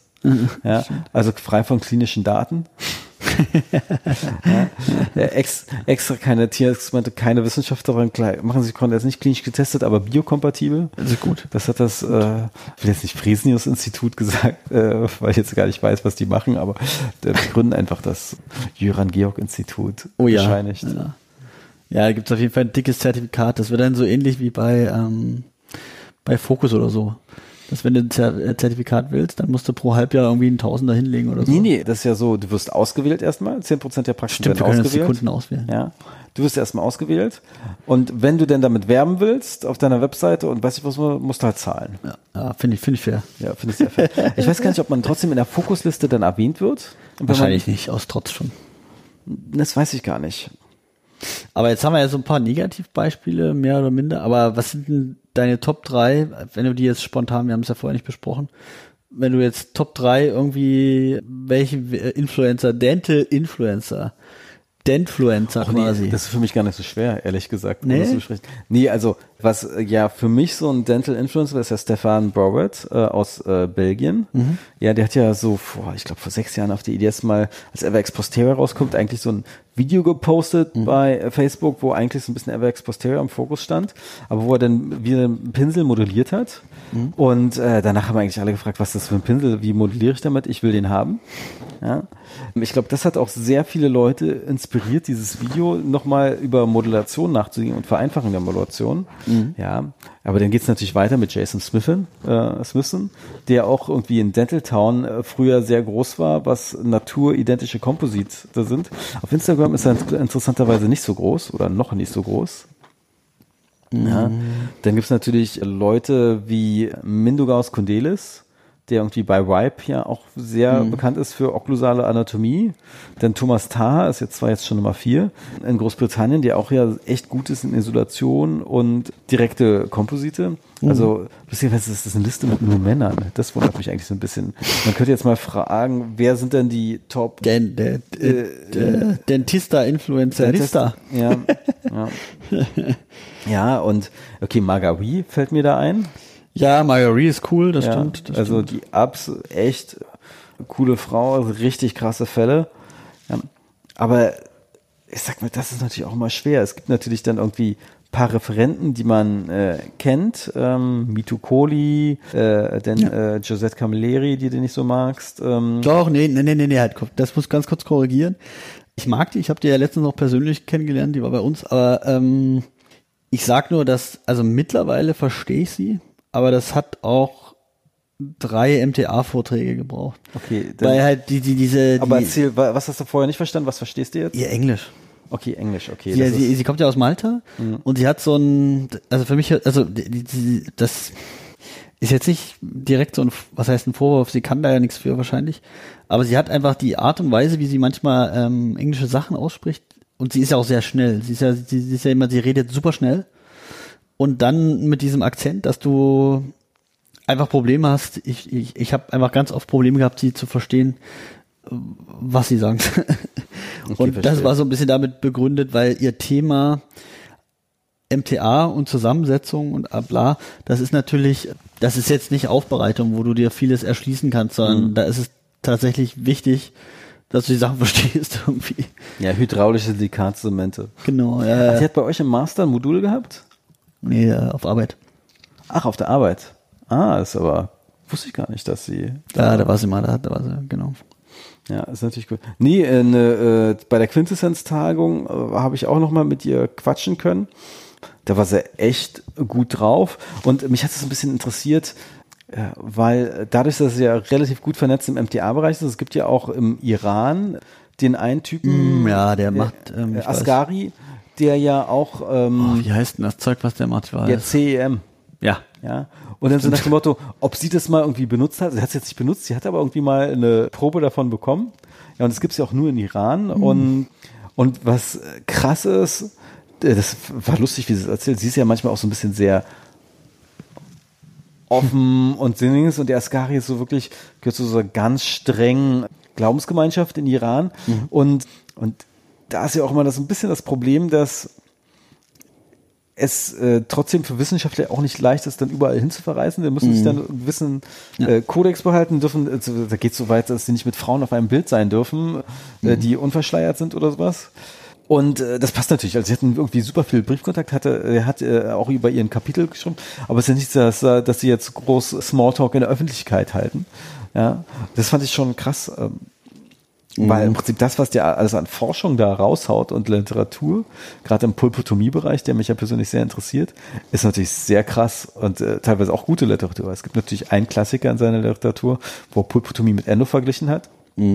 Ja, wo die relativ ähnlich abgeschlossen haben, aber nur wenn man die Studie wirklich ganz genau liest, ja, steht dann drin, dass die dann im Endobereich nur mit sterilem Wasser gespült haben. Naja. Ja, ja äh, lustig, das habe ich auch dreimal überlesen, bis ich dann irgendwo in einem anderen Artikel mal gelesen habe, dass er die Studie nicht gut findet, ähm, die, der ein Schweizer, weil die spülen ja nur mit sterilem Wasser. Und ich so, echt? Und da gucke ich rein, da steht es tatsächlich im Protokoll drin. Stable Water, wo ich mir dachte, krass. So, so kleines Detail, was da einfach mal überliest, was aber super, super, super wichtig ist. Ja, wo, worauf du, wenn du das jetzt so einfach vom Titel liest, ja auch nie drauf schließen würdest, dass jemand das so macht, das Design. Also, das ist ja jetzt, ob ich sage, ich mache eine, eine Studie mit Pulpotomie und ich nehme aber nicht äh, MTA, sondern ich nehme jetzt einfach mal Flow. Oder, ich, oder ich nehme, also weißt du, Ja, aber weiter, dafür gibt es auch eine Studie, die heißt Beyonder-Studie, wo dann am Ende die mi- minimale Karies-Selektion gewinnt. Äh, Lustigerweise, ich meine, okay, ist eine gute Studie mit einem schönen Follow-up, aber keiner weiß eigentlich, was er denn bei seiner Pulpotomie-Gruppe gemacht hat. Steht ja nicht wirklich drin, was das Protokoll, war das wirklich standardisiert, welche Materialien wurden jetzt verwechselt, verwendet, wie wurde das abgedeckt, ja. Und wenn es dann irgendwie da am Ende aber so eine Sache ist, dass es mit Glas und Meerzement verschlossen wird und dann gewartet wird, was passiert, und die anderen Fälle sind irgendwie mit Composite äh, verschlossen und als er sich versiegelt, jetzt leid, dann kann man auch warten auf den Misserfolg oder will man den Misserfolg pro, pro, produzieren, damit es dann auch in der Studie schlecht abschneidet. Ja, und irgendwie gefühlt alle Studien, die es über Pulptomie mit MTA oder MTA-ähnlichen Materialien gibt, äh, und teilweise auch mit Calciumhydroxid von Zweck, haben eigentlich ziemlich gute Erfolgsraten. Außer bei Björn, da ist manchmal so der Ove Peters äh, äh, in der Endo, weißt du? Äh, alle sagen, das eine ist gut, außer Uwe Peters, der macht eine Studie, wo genau das voll schlecht abschneidet. Ich weiß gar nicht, was es war, aber es war irgendwie lustig. Das hat der Trope mal bei seinem Vortrag gesagt. Ja, das sind die ganzen Studien, die supporten. Äh, die ist die Ausrede, aber die ist von Uwe Peters. Mann. ja, wo ich mir auch sage, so krass. Aber dabei ist der Uwe Peter eigentlich ein echt äh, sympathischer Typ. Der ist irgendwie. super lieb, Ja, so, ja. also super nett, total sympathischer Mensch. Ja, obwohl er natürlich auch immer sagt so, ja, reziprok, unseren Pregrades bringen wir das auch nur bei. 2508 reicht voll. Oder 2507, weil die nur Wafer und Gold haben äh, da drüben. Ähm, das reicht voll, apikal. Ja, und dann denke ich mir auch so, so ja, Naja, da würde ich mal sagen, wenn ich Social Media Dentistry betrachte, äh, Overtreatment. 2004 reicht aus. ja, nee, es gibt, es gibt ja wirklich auch äh, Leute, die sagen, nee, ich will jetzt bloß irgendwie 10er 04 oder 15 habe ich auch 1506 oder nee, was war es, 15 irgendwas. Also so ein Quatsch, naja. Ja, ja, nee, lustigerweise ihre Argumente, dass es ja irgendwie trotzdem fusioniert, da könnte man jetzt äh, Dominike Rutsch zu nehmen, dass sie wahrscheinlich gar nicht äh, alles vom vitalen Ner Nerv entfer äh, und dementsprechend das so gut funktioniert. Ja, besonders wenn sie dann vielleicht einen biokompatiblen Zement nehmen. Das sind ja auch sein, seine Bilder, die er zeigt, wo das im Prinzip Single Cone völlig ausreicht. Und man will eigentlich ja keine Seitenkanäle haben, weil in Seitenkanälen ist noch vitales Gewebe drin, das von Peri äh, Desmodont quasi mitversorgt wird. Ja. Und dementsprechend macht es biologisch mehr Sinn, das so zu machen, als dass man wirklich irgendwelche Sealer gefüllten Kanäle hat, die voll von Debris sind, potenziell dann auch von Bakterien und dementsprechend auch einen Misserfolg dann produzieren können. Ja, das habe ich so mitbekommen, die Diskussion bei, wie hieß die, ah, Se äh, Seven Decades? Ja, ich glaube Seven Ja, Decades. Seven das, Decades. Ja, ja. Ja, ich meine, Domenico Riccucci ist schon ein super krasser Typ. Okay, wenn man dann so alte Fälle sieht, wo er dann irgendwie einfach beim gesunden Endozahn einfach mal so eine Trepanbohrung gemacht, um nur zu wissen, wie es histologisch aussieht. Okay, Respekt, dass es auch selber macht. Aber das ist, glaube ich, irgendwie so ein komplettes Unikat. Ich meine, über Mhm. Ethikprotokolle müssen wir dann nicht Die werden nachgereicht noch. ja, die werden nachgereicht. ja. ja, aber ich sag mal so, dadurch werden natürlich Daten kreiert, die man heutzutage einfach mal nicht so leicht findet. Das stimmt. Ja, muss man ganz klar sagen. Und man, wir haben uns ja vorhin schon ein bisschen gestritten, denn Ricucci hat ja jetzt auch nochmal eine Studie rausgebracht, wo er so ein bisschen histologisch volle Kariesentfernung mit selektiver Kariesentfernung vergleicht. Und in seiner Studie schneidet natürlich die selektive Kariesentfernung histologisch nicht so gut ab. Ja.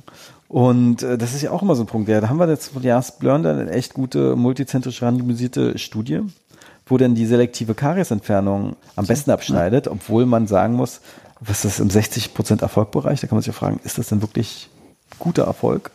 Ja, obwohl, wie definiert man immer Erfolg? ist immer auch eine Frage. Ja, aber was wiegt jetzt mehr? Okay, äh, Dominique Rocci ist dann irgendwie im Case-Report-Bereich, weil er hat jetzt bloß zwar eine Fallserie, wo er mehrere Fälle drin hat, natürlich mit einer Art Kontrollgruppe. Ja, aber was wiegt mehr? Ja, und das ist natürlich in der Evidenzpyramide das ist weniger. Auf der anderen Seite, das ist etwas, was der Björn halt, Björn da nicht drin haben kann in seinen Studien oder nicht drin hat. Äh, Er kann ja nicht wirklich nachweisen, dass die Pulpa vi- vital ist, weil er es nicht histologisch untersuchen kann. Ja, ja das sind natürlich, ja, aber überhaupt die Studie zusammenzukommen. Was, was hat er das gemacht? Der Rikuchi an Achtern? Genau, Achter, die eigentlich Adex sind. So, Jöran, äh, wir haben jetzt eine gute Zeit verbracht äh, bei dir. Oh ja. Ähm, vielen Dank für diesen Podcast. Wie lange geht eigentlich noch dein Master? Also es sind, glaube ich, noch Präsenzmodule, vier Stück, also quasi noch bis November, Okay. Oktober, November. Und dann habe ich noch Zeit zum Fälle einreichen und zur Masterarbeit schreiben und so richtig vorbei ist er dann im, boah, warte mal, also 2020 auf jeden Fall. Und ich glaube, es ist im, boah, Mist, was war denn das, Mai, Juni, Juni? Ich glaube Juni. Krass. Ja, Also musst du dann auch deine Masterthese dann schreiben. Kannst du schon öffentlich sagen, worüber die handelt? nee, das ist natürlich top secret, sonst müsste ich dich und mich ermorden. Alles ganz klar. Also würde mir natürlich leid tun, dann könnte gar keiner deine Masterthese lesen. Damit du auch. Ich, ich, selber auch nicht, nee. Ja. nee. Kannst du nicht was schreiben. Dann hast du schon einen Großteil der Module fertig, kann man sagen. Ja, und äh, so kannst du schon ein Fazit sagen. Jein. Also das wollen ja manche Leute wissen. die Ja. diesen Podcast hören. Das stimmt. Ja, das ist, also sag mal, ja. Also was, wa- wo, wofür ist es gut? Wenn man zum Beispiel jetzt, also was man schon lernt oder wozu man angehalten ist, ist einfach so eine wissenschaftliche Herangehensweise an gewisse Problemstellungen. Das schon. Und ich glaube, das ist je nachdem, wie lange man aus der Uni raus ist oder welchen persönlichen Bezug man zur Literatur hat oder zur Literaturrecherche, ist das schon relativ hilfreich.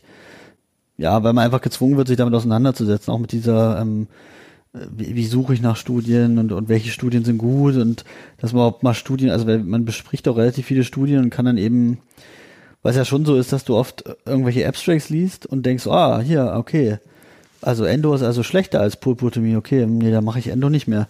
Und dann liest halt irgendwie, kriegst, liest halt Material, Methode und kriegst halt mit, dass eigentlich die ganze Methodik beschissen ist und wenn die mit äh, nur mit Wasser spüren, naja gut, dann ist die wahrscheinlich schlechter als eine Pulpotomie. Und sowas lernst du halt schon, so diese Herangehensweise ist, ist gut. Ich fand bis jetzt, dass ich super viele Referenten gehört habe, wo ich sagen würde, ich habe jetzt wahrscheinlich gefühlt alle aus dem Endo-Bereich, die jetzt so in Anführungsstrichen wichtig sind, gehört. Das fand ich auch gut. Und auch das mit den Fällen ist nicht schlecht, weil wir ja 120 Fälle einreichen müssen und man sich dementsprechend auch nochmal mit seiner Arbeit auseinandersetzen muss, auch gut. Was man natürlich, aber das ist immer die Frage, auch wie gesagt, mit dieser Erwartungshaltung. Wenn man jetzt mit der Erwartungshaltung rangeht, dass man den Master macht und dann praktisch sein Können um, keine Ahnung, Faktor 3 verbessert, dann ist das wahrscheinlich eher, eher ein Irrglaube, weil die praktischen Anteile natürlich im Verhältnis eher niedriger sind oder geringer ausfallen. Nichtsdestotrotz glaube ich, dass die Herangehensweise äh, an die eigene Behandlung und auch das kritische Hinterfragen und auch das äh, mögliche konzeptionelle Vorgehen, also dass man sich damit auseinandersetzt, dass das sicherlich auch im Alltag dazu beiträgt, dass ich besser behandle auf jeden Fall.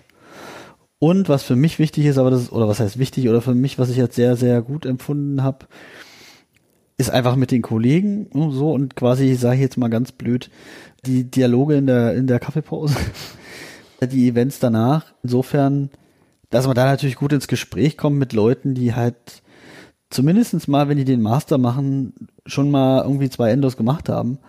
Ähm, Dass man das, dass das schon cool ist, einfach, wenn, weil wenn du jetzt, um es vereinfacht zu sagen, mit äh, Gleichgesinnten dich da austauschen kannst, das ist schon äh, viel wert. Also das Networking ist viel wert. Mm, Ja, weil das tatsächlich, ich meine, da entwickeln sich auch Freundschaften draus, das muss man schon so sagen.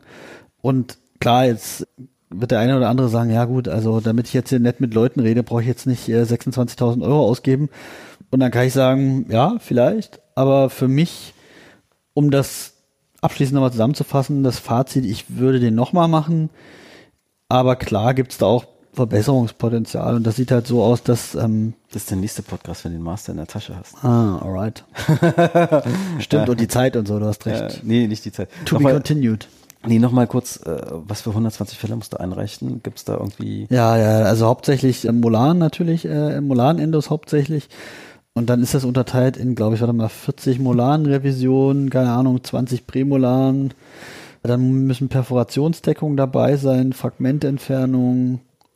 Mm, Also ein bisschen wie DGT-Spezi, dass du auch irgendwas Chirurgisches drin hast, einen Traumafall. ähm, Genau, so, also so ein bisschen, also die, mm, wie soll ich sagen, in der Einführungsveranstaltung wurde auch gesagt, dass das so ein bisschen auch vorbereitend quasi auch so gesehen werden kann.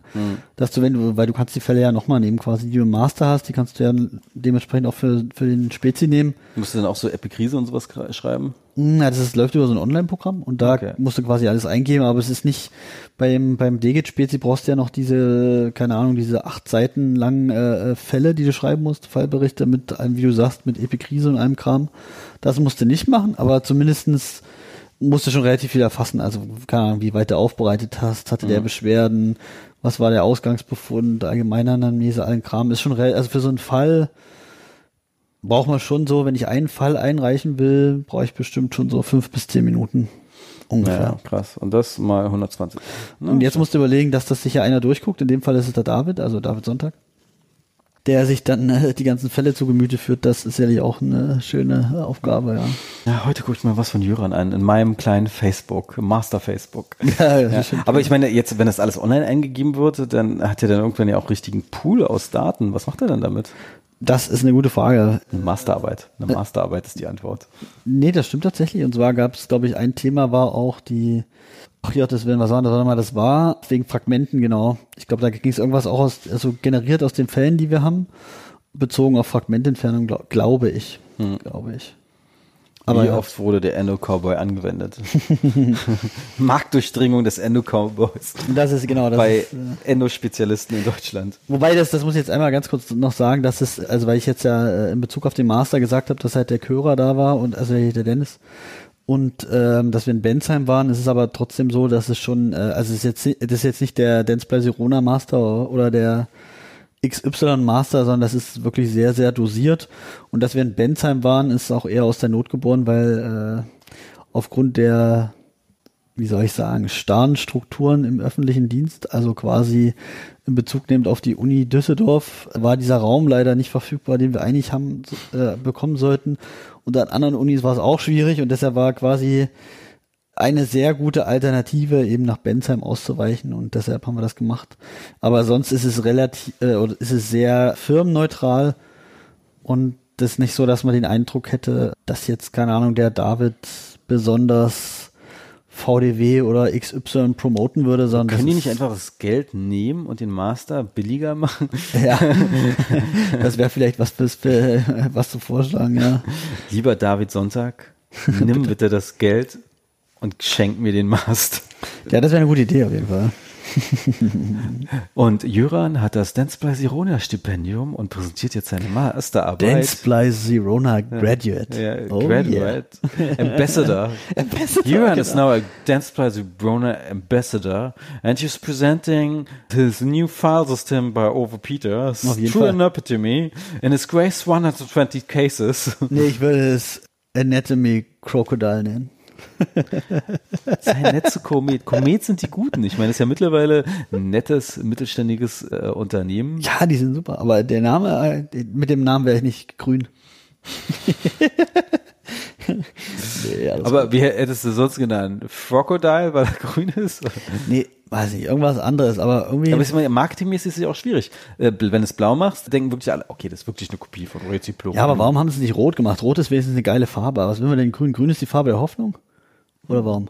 Rot ist so, was ist so aggressiv. Dann hätten sie, dann wäre vielleicht so, keine Ahnung, Aggressadile oder so, weißt du? Fire, Fire. Fire Dial. Ja. Ähm, ich bin immer für Gold, ähm, aber Ja, egal, ist mir gibt's egal. ja schon. Ja, Wave Gold. von Gold Ja, ja, ist ja, ja, ja. auch alles genommen. Ich meine, ähm, Aber rot wäre schon geil. So rot, ein bisschen glänzend, eine geile Pfeile, oder? äh, ich meine, was willst du jetzt machen? Machst du das pink for the ladies? Äh, So genderfrei. Gender, genau, äh, genderneutrale äh, Endofallen, das wäre was. Ja, nee, blau für die Jungs und rosa für uns Mädels. Okay, das ist auch alles fies, aber Grau für divers, oder? ja, grau für die Alten. für grau für die alten so, Zahnärzte. oder so. Für die grauen Mäuse. Oh Mann. Ja. Okay, man könnte auch überlegen, gibt es irgendeine politische Farbe blau, die wieder negativ besetzt ist? Hm, vielleicht, um, um die wieder Platz zu machen. vielleicht, vielleicht. Aber grün, hellgrün auch. Ja, hellgrün, dunkelgrün. Oh Ja. Mann. Nee, eigentlich, äh, so richtig wäre eigentlich nur schwarz gut gewesen. Ah, naja, je nachdem. In Bayern wahrscheinlich mehr, ne? Nie schwarz im Sinne von wirklich äh, schwarzer Gürtel für die Endo. Ach so, das du, ja, die gut. Kung-Fu-Pfeile. Okay, das stimmt, Ja. ja. Obwohl, auf deiner Seite, wenn die da abbricht und du den nicht mehr siehst, ist natürlich auch doof. Ja, Karate. Kung Fu Dial. Komet, wenn ihr zuhören solltet und noch Leute in eurem Marketing-Team sucht, dann meldet euch einfach. Jöran, du weißt schon, dass Komet zuhört. Oh ja, bitte meldet euch. Also ich, wenn ihr noch einen neuen Pfeilnamen braucht, ich äh, bin euer Mann. Ich habe ganz viele Ideen. Jöran 360 Grad. Die Auf neue. Pfeile. Auf jeden Fall. Lustigerweise gibt's ja, kennst du diesen Thomas Lazarius, das ist wirklich das Letzte, dann hören wir auf. Thomas Lazarius, äh, der Grie Grieche, Ich kenne ihn, ja. der also war, äh, kenne ihn aber. Hm? Hast du gesehen, dass es jetzt Thomas Files gibt? Nein. Oh, das hast du noch nicht gesehen. Nee, geil. ich glaube, ich weiß nicht, ob die von Fanta kommen, ähm, Okay. so einem indischen Hersteller, aber ja, es gibt jetzt die Thomas Files Ja, geil. mit seinem Gesicht drauf. Ich weiß Nein. nicht, ob das jetzt bloß für ihn jetzt so mal so eine Sonderedition Ich war. hoffe es, oder? Ja, aber äh, es klingt danach, als würden die wirklich Thomas Files heißen. Geil. Dass er quasi jetzt Head of Marketing ist. Da sage ich mal Dentistry Gold, oder? Ja. Ich meine, würdest du dir sowas von äh, Komet wünschen? Auf jeden Fall. Juran feilen? Dann darf die auch dann, also wenn mein Gesicht Da- drauf ist, dürfen die auch Crocodile heißen. Oder Jokodile. okay. Also ich würde sagen, Vielen Dank fürs Zuhören. auf jeden Fall. Komet, es tut mir leid für Juran. du bist gefeuert. Das Marketingangebot steht immer noch. Meldet euch einfach. 090.